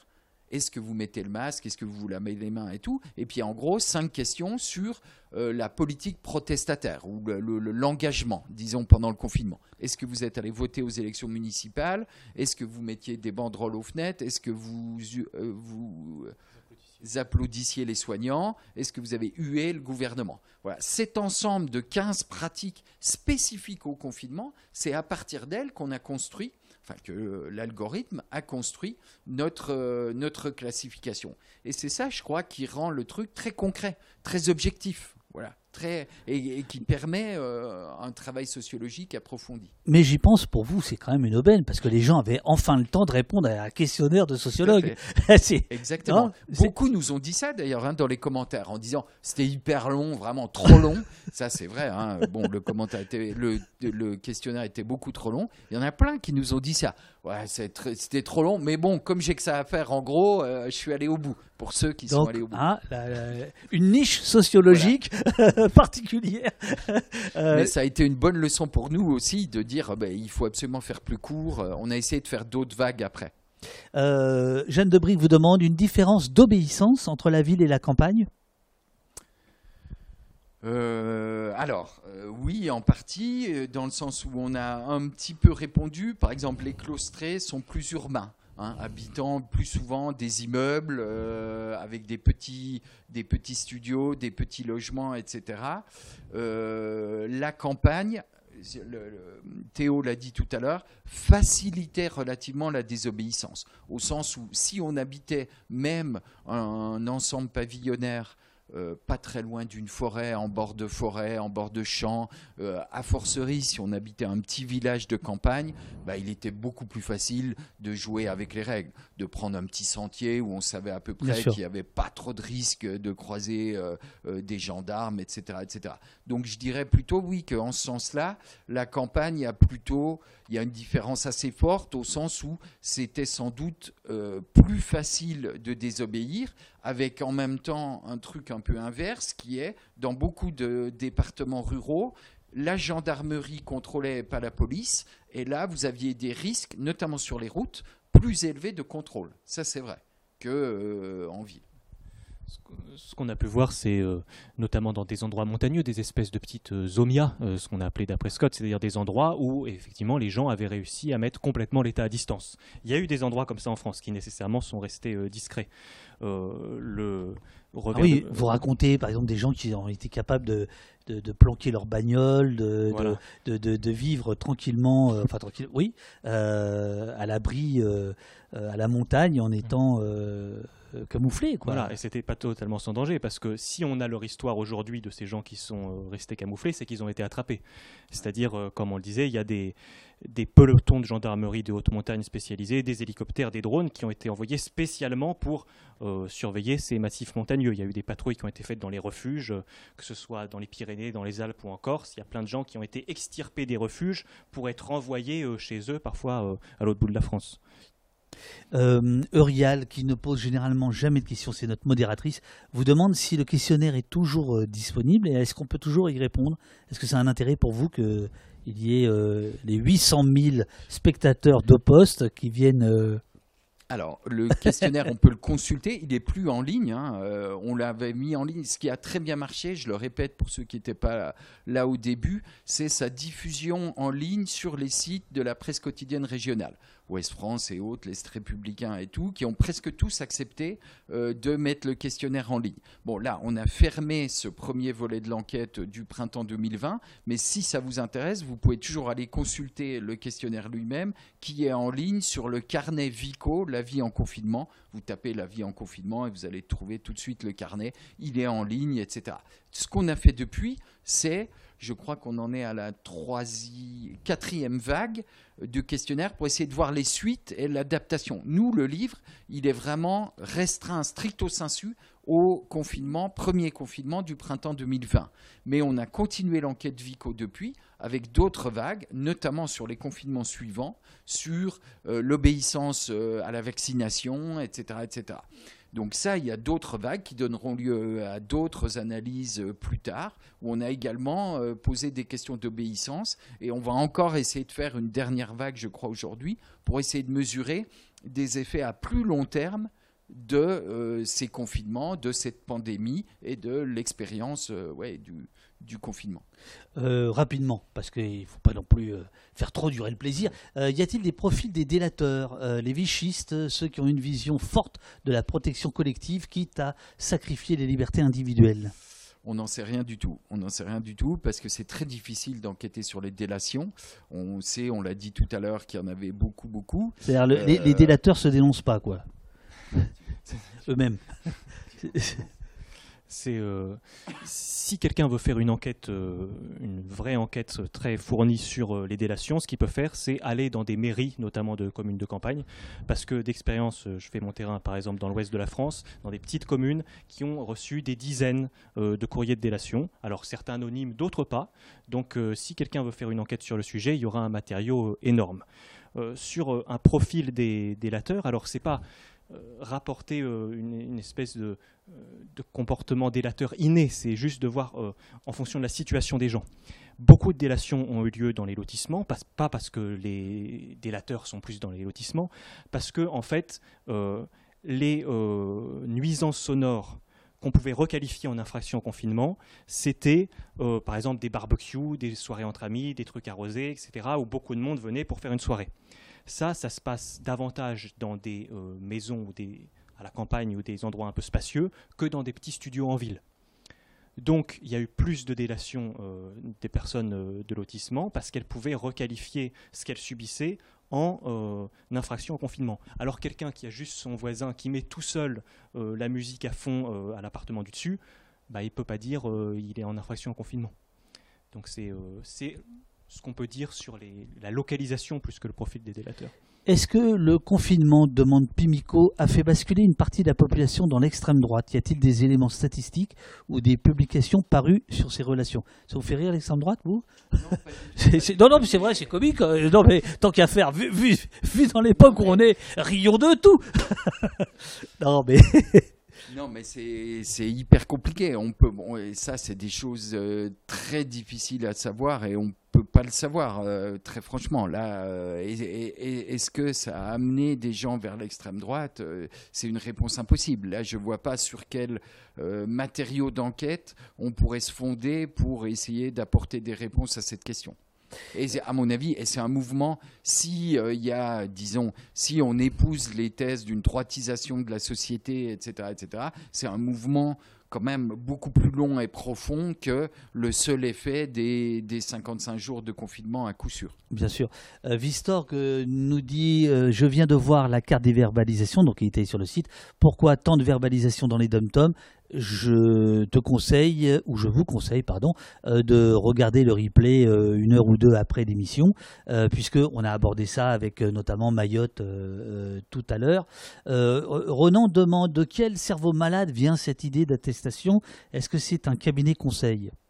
Non, a priori, euh, c'est euh, très simplement l'attestation italienne euh, qui a été copiée. Ça, le, ministère de l'Intérieur, à l'époque, avait été interrogé par les journalistes de Check News de Libé et ils avaient répondu tout à fait ouvertement. Oui, c'est vrai. D'ailleurs, ça se voyait parce que même le PDF de présentation de l'attestation était copié sur le PDF italien qu'ils avaient simplement traduit quoi, en français. Mais, mais traduit dans, dans, la catastrophe, enfin. dans la nuit dans la précipitation. Oui, dans la précipitation complète. Et alors, ça serait très intéressant que quelqu'un euh, au sein du ministère, présent au sein du ministère de l'Intérieur à l'époque raconte un jour comment ça s'est passé. Et qui a dit oui à un moment, oui, c'est une bonne idée de reprendre l'attestation italienne sur un fondement quand même extrêmement vague. Alors après, Castaner dit oui, euh, ça marchait bien. C'est-à-dire qu'il euh, y a eu plein de contrôles, euh, de verbalisation en Italie, ça marchait bien. Bon, en tout état de cause, si on regarde deux ans après le livre que consacre, dont on a parlé très vite, Olivier Véran, à cette période-là, bon, il consacre deux pages seulement. Hein, c'est très très peu hein, à l'attestation, alors qu'à mon avis, c'est quand même un aspect vu l'effondrement des libertés publiques pendant le, temps du confinement, etc., qui euh, devrait interroger aujourd'hui, y compris euh, nos dirigeants, bon ben, quand on voit ce qui conclut, très simplement et très directement, là pour le coup, alors deux ans après, hein, mais pas sur le moment, deux ans après, c'est oui, euh, il fallait surveiller, c'était un très bon instrument de police. C'est ça sa conclusion. Alors justement, ça, ça répond à, une autre question. Quelle conclusion pensez-vous que le gouvernement va tirer de cette expérience? Comment pourrait-il en profiter et comment pouvons-nous nous en protéger? Vous venez un peu de le dire, mais euh, page 367, euh, vous, vous expliquez sur l'ensemble du territoire, drone, hélicoptère, caméra de surveillance, caméra thermique, patrouille à pied, à vélo, en voiture, à cheval, en motocross ou en bateau sont mobilisés pour entre guillemets, prendre par surprise, entre guillemets, dissuader, entre guillemets, traquer les contrevenants, quadriller et punir. C'est ainsi que, par petites touches, écrivez-vous, euh, et c'est le point euh, euh, nodal, je pense, du bouquin, avec d'importantes variations locales liées. pardon. c'est ainsi que par petites touches se précise le portrait d'un État parfaitement équipé pour la surveillance de masse, avec d'importantes variations locales liées à l'appétence plus ou moins grande des élus locaux pour les questions sécuritaires. Sur la, fin de la mmh. conclusion, on en a beaucoup parlé en début d'émission avec les polices municipales, les caméras, etc. Mais c'est quand même ça la conclusion euh, à tirer, c'est que c'est une expérience de surveillance massive, de masse, de tous par tous. Euh, que vous Et ça, c'est un peu inquiétant parce que euh, si on se dit très simplement, et il n'y a pas de raison que ça n'arrive pas, qu'on connaîtra d'autres pandémies, c'est quand même assez probable. Bon, qu'est-ce qu'on fera? On n'a pas eu de recul. Moi, je ne veux pas dire qu'il fallait rien faire, évidemment, loin s'en faut. Hein. Mais on avait d'autres choix. C'est-à-dire que beaucoup de gens reviennent sur cette question en disant Mais à l'époque, il, existait une très grande incertitude, on connaissait mal la maladie, on en avait très peur, etc., etc. Ce qui est tout à fait vrai. Il y avait une énorme incertitude et les gouvernements devaient faire des choix majeurs en situation d'incertitude, de flou, etc. La question qui se pose, c'est pourquoi chez nous, ils ont choisi systématiquement la ligne la plus dure de surveillance, de mise en place de l'attestation et tout, alors que dans d'autres pays, euh, les Pays-Bas, l'Allemagne, euh, le Danemark, toute la Scandinavie, enfin plein d'autres pays, ils ont eu une attitude très différente, en faisant confiance. Et le Premier ministre néerlandais qu'on cite le dit explicitement, oui, c'est vrai, j'avais 50% du savoir à l'époque. Bon, mais je n'ai pas pris les solutions parce qu'on l'interroge. Pourquoi vous n'avez pas pris les solutions qu'ont retenues les Français? Et il dit, ben, moi, je, je n'étais pas en guerre, contrairement à ce que disait le président Macron. Et je trouve qu'il est regrettable qu'on n'ait pas eu, a posteriori, après coup, un débat pour s'interroger sur pourquoi ces règles, leur proportionnalité euh, et quels usages on en fera éventuellement dans le futur. Voilà. Parce que ce qui reste effectivement, c'est que le confinement a été le premier moment dans l'histoire du pays où des drones ont, été utilisés sur l'ensemble des départements français. L'ensemble du territoire sans aucune exception. J'ai vérifié tous les départements un par un. C'est la première fois que dans tous les départements, on a utilisé des drones pour surveiller la population, dans une situation de fragilité juridique assez importante. Donc ça, c'est un peu inquiétant, effectivement, par rapport à l'avenir, qui n'y ait pas eu, ne serait-ce qu'un débat, du recul, une discussion sur ce qui s'était passé et sur les choix qui ont été faits. À la fois, je dis du point de vue évidemment des autorités publiques, c'est évident, euh, bon, du gouvernement, des autorités publiques, mais même, ce qui m'a plus surpris encore, euh, dans la presse, euh, du point de vue des gens qui auraient eu un intérêt aussi, je crois, à essayer de poser ce débat. C'est surprenant ce qui fait aussi qu'après le premier confinement, il y en a eu un deuxième, un troisième, euh, des couvre-feux, etc. C'est-à-dire, euh, le premier n'ayant été absolument pas discuté, il apparaissait comme la solution euh, idéale. Donc, pourquoi pas recommencer? Mais, justement, euh, après, je ne vais pas vous faire euh, réciter tout votre livre, mais effectivement, euh, la page d'avant, vous parlez de, des chiffres qui ont été complaisamment donnés avec des reportages, avec des, journalistes embarqués dans tous les contrôles de, toutes sortes, etc. Et dans votre livre, vous, parlez assez peu du rôle des, des- médias, mais ce que l'on ce que l'on sait, vous en parlez un tout petit peu dans la conclusion, c'est qu'effectivement les médias dominants, pour le dire euh, comme ça, ont marché dans la combine dès le départ, et c'est évidemment pas d'eux qu'on peut attendre euh, un recul, parce que ce serait aussi euh, faire euh, une autocritique de leur propre travail. Et ça, c'est pas dans leurs habitudes. Moi, c'est mon point de vue. Oui, oui, oui. Après, je pense qu'une fois l'événement reposé, peut-être qu'ils auraient pu quand même. J'étais surpris, par exemple, un, un service comme euh, euh, Check News de Libé ou les décodeurs du monde ont passé quand même beaucoup, beaucoup de temps à discuter euh, le caractère plus ou moins arbitraire de certaines règles. à- Ils ont reçu un énorme courrier aussi qu'on utilise un petit peu Oui, euh, notamment les décodeurs du monde, etc., de citoyens lambda qui leur posaient des questions. Du coup, je suis quand même surpris qu'il n'y ait pas eu un retour plus poussé euh, sur l'aspect strictement, euh, on va dire, sécuritaire du confinement. Hein, il y en a eu d'autres Je- retours sur l'aspect sanitaire, etc. Il y en a. Je- je- là, Mais- pour le coup, je pense que ça tient au- à la nature même de ces services-là, qui sont des services de, de réaction à l'actualité, oui. à chaud. Mm. Euh, C'est c'est vrai. c'est- c'est pas leur nature que de réfléchir. Normalement, ça devrait être pris par d'autres rédactions et de. Mais peut-être que la rédaction en chef aurait pu demander plus là. Et, peut-être que votre bouquin euh, va créer le débat.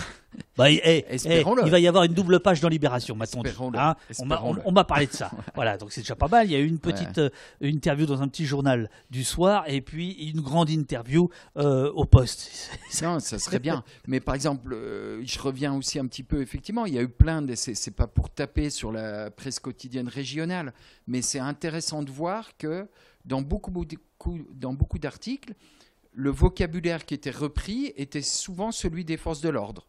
Pour une raison simple, c'est qu'ils étaient embarqués avec les forces de l'ordre pour monter dans l'hélicoptère ou euh, participer à un contrôle. Et notamment, par exemple, le terme track, qui est quand même très fort hein, pour, euh, euh, surveiller et, et retrouver les réfractaires au confinement, est très très utilisé sans guillemets de façon très banale dans énormément énormément d'articles de la presse nationale comme de la presse locale.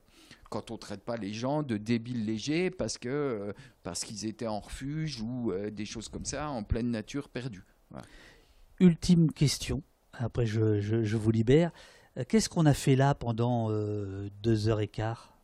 Qu'est-ce qu'on a fait au poste pour vous? Qu'est-ce qu'on a fait dans quel sens? Le- euh, Prenez ça dans le sens que vous Eh voulez. ben, justement, on a, euh, j'espère, j'espère qu'on a discuté sur, oui, débattu, discuté sur un événement, à mon sens, très important de notre histoire récente. Et, et voilà, et je pense que c'est toujours important de, d'essayer de réfléchir euh, sur euh, ces moments-là, particulièrement dans euh, des périodes historiques où on voit euh, ben, y, a, des avancées de l'État de plus en plus vers des solutions dures de répression, de surveillance. Et moi, par exemple, à titre personnel, je suis très inquiet des aspects reconnaissance faciale avec la vidéosurveillance, etc. J'ai encore entendu le maire de Nice, dont on a parlé récemment, enfin juste avant, euh, dire euh, là tout récemment, mais euh, la seule chose qu'on a à faire pour vraiment se protéger, c'est mettre en place la reconnaissance faciale. Bon, voilà, ça serait bien que le, retour sur le confinement puisse être l'occasion aussi de discuter de vers où on veut aller, vers quel type de société on veut tendre à l'avenir, y compris dans ces périodes-là. Parce que le problème, c'est comme très souvent, hein, c'est le, cas typique de l'attestation à 135 euros. Ben évidemment, une fois qu'on met le, le doigt dans l'engrenage, on ne revient pas en arrière. comme presque toujours. Hein. quand il y a euh, une, euh, un, texte euh, de droit qui remet en cause une liberté, il est excessivement rare que dans les semaines ou mois qui suivent, on revienne en arrière en disant ah ben non, finalement, on va revenir à l'état antérieur. Non, on reste à l'état qui a restreint un petit peu nos libertés. Théo, même question. Qu'est-ce qu'on a fait pendant deux heures au poste? Bah, je pense qu'en l'occurrence, on a eu l'opportunité de présenter un travail d'enquête avec euh, des données, avec euh, des méthodes, et pas simplement des thèses euh, qui flotteraient un petit peu ou des opinions personnelles. Et je pense que c'est ça la chance qu'on a eue, c'est-à-dire, comme ça dure deux heures, au lieu de thèses caricaturales ou de titres un peu racoleurs, on peut montrer le résultat voilà, de, de plusieurs milliers d'heures de travail sur une vingtaine de bases de données différentes. Donc ça, euh, c'est une chance. C'est rare qu'on puisse le faire avec quelqu'un qui a le livre. Absolument. Et je, l'ai dévoré et je l'ai adoré. Je vous remercie euh, infiniment tous les deux. Alors là, euh, ça va être un peu compliqué. Je vais envoyer un petit truc. Il faut que je fasse votre photo pour la vignette, si vous voulez bien j'envoie un petit truc et je retrouve euh, tout le monde après, le temps de vous raccompagner euh, à l'escalier, euh, parce que c'est la moindre des choses. voilà.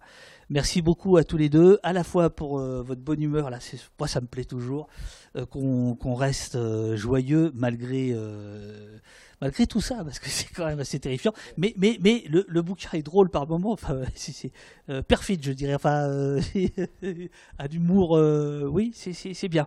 Pince sans rire, c'est bon, c'est bon. L'attestation, une expérience d'obéissance de masse, printemps 2020, chez Anna Mosa, dont on avait reçu déjà des auteurs, deux auteurs sur On ne peut pas accueillir toute la misère du monde, la collection des, des, mots, là, voilà, qui est un très bon, très bon éditeur. Oui. Voilà, je voulais dire un petit mot pour Anna Mosa vraiment dire encore merci à cette maison d'édition qui nous a fabriqué un livre magnifique, je trouve, et qui vaut le coup d'être un livre papier et pas simplement un livre qu'on peut lire sur tablette, etc. C'est vraiment un objet papier très, très beau, très bien fait. Et ça, ça dépend pas de nous, mais vraiment d'eux. Et euh, je vais peut-être faire une émission Père Noël euh, en décembre, genre les conseils pour les cadeaux de, de la Noël, et euh, il, sera dedans. Merci beaucoup. En partie, en partie parce qu'il est bien édité. C'est vachement important. C'est vachement important. Vrai. Voilà. Alors, bougez pas. J'envoie, j'envoie ma petite sauce. Ça va pas durer longtemps. Bougez pas.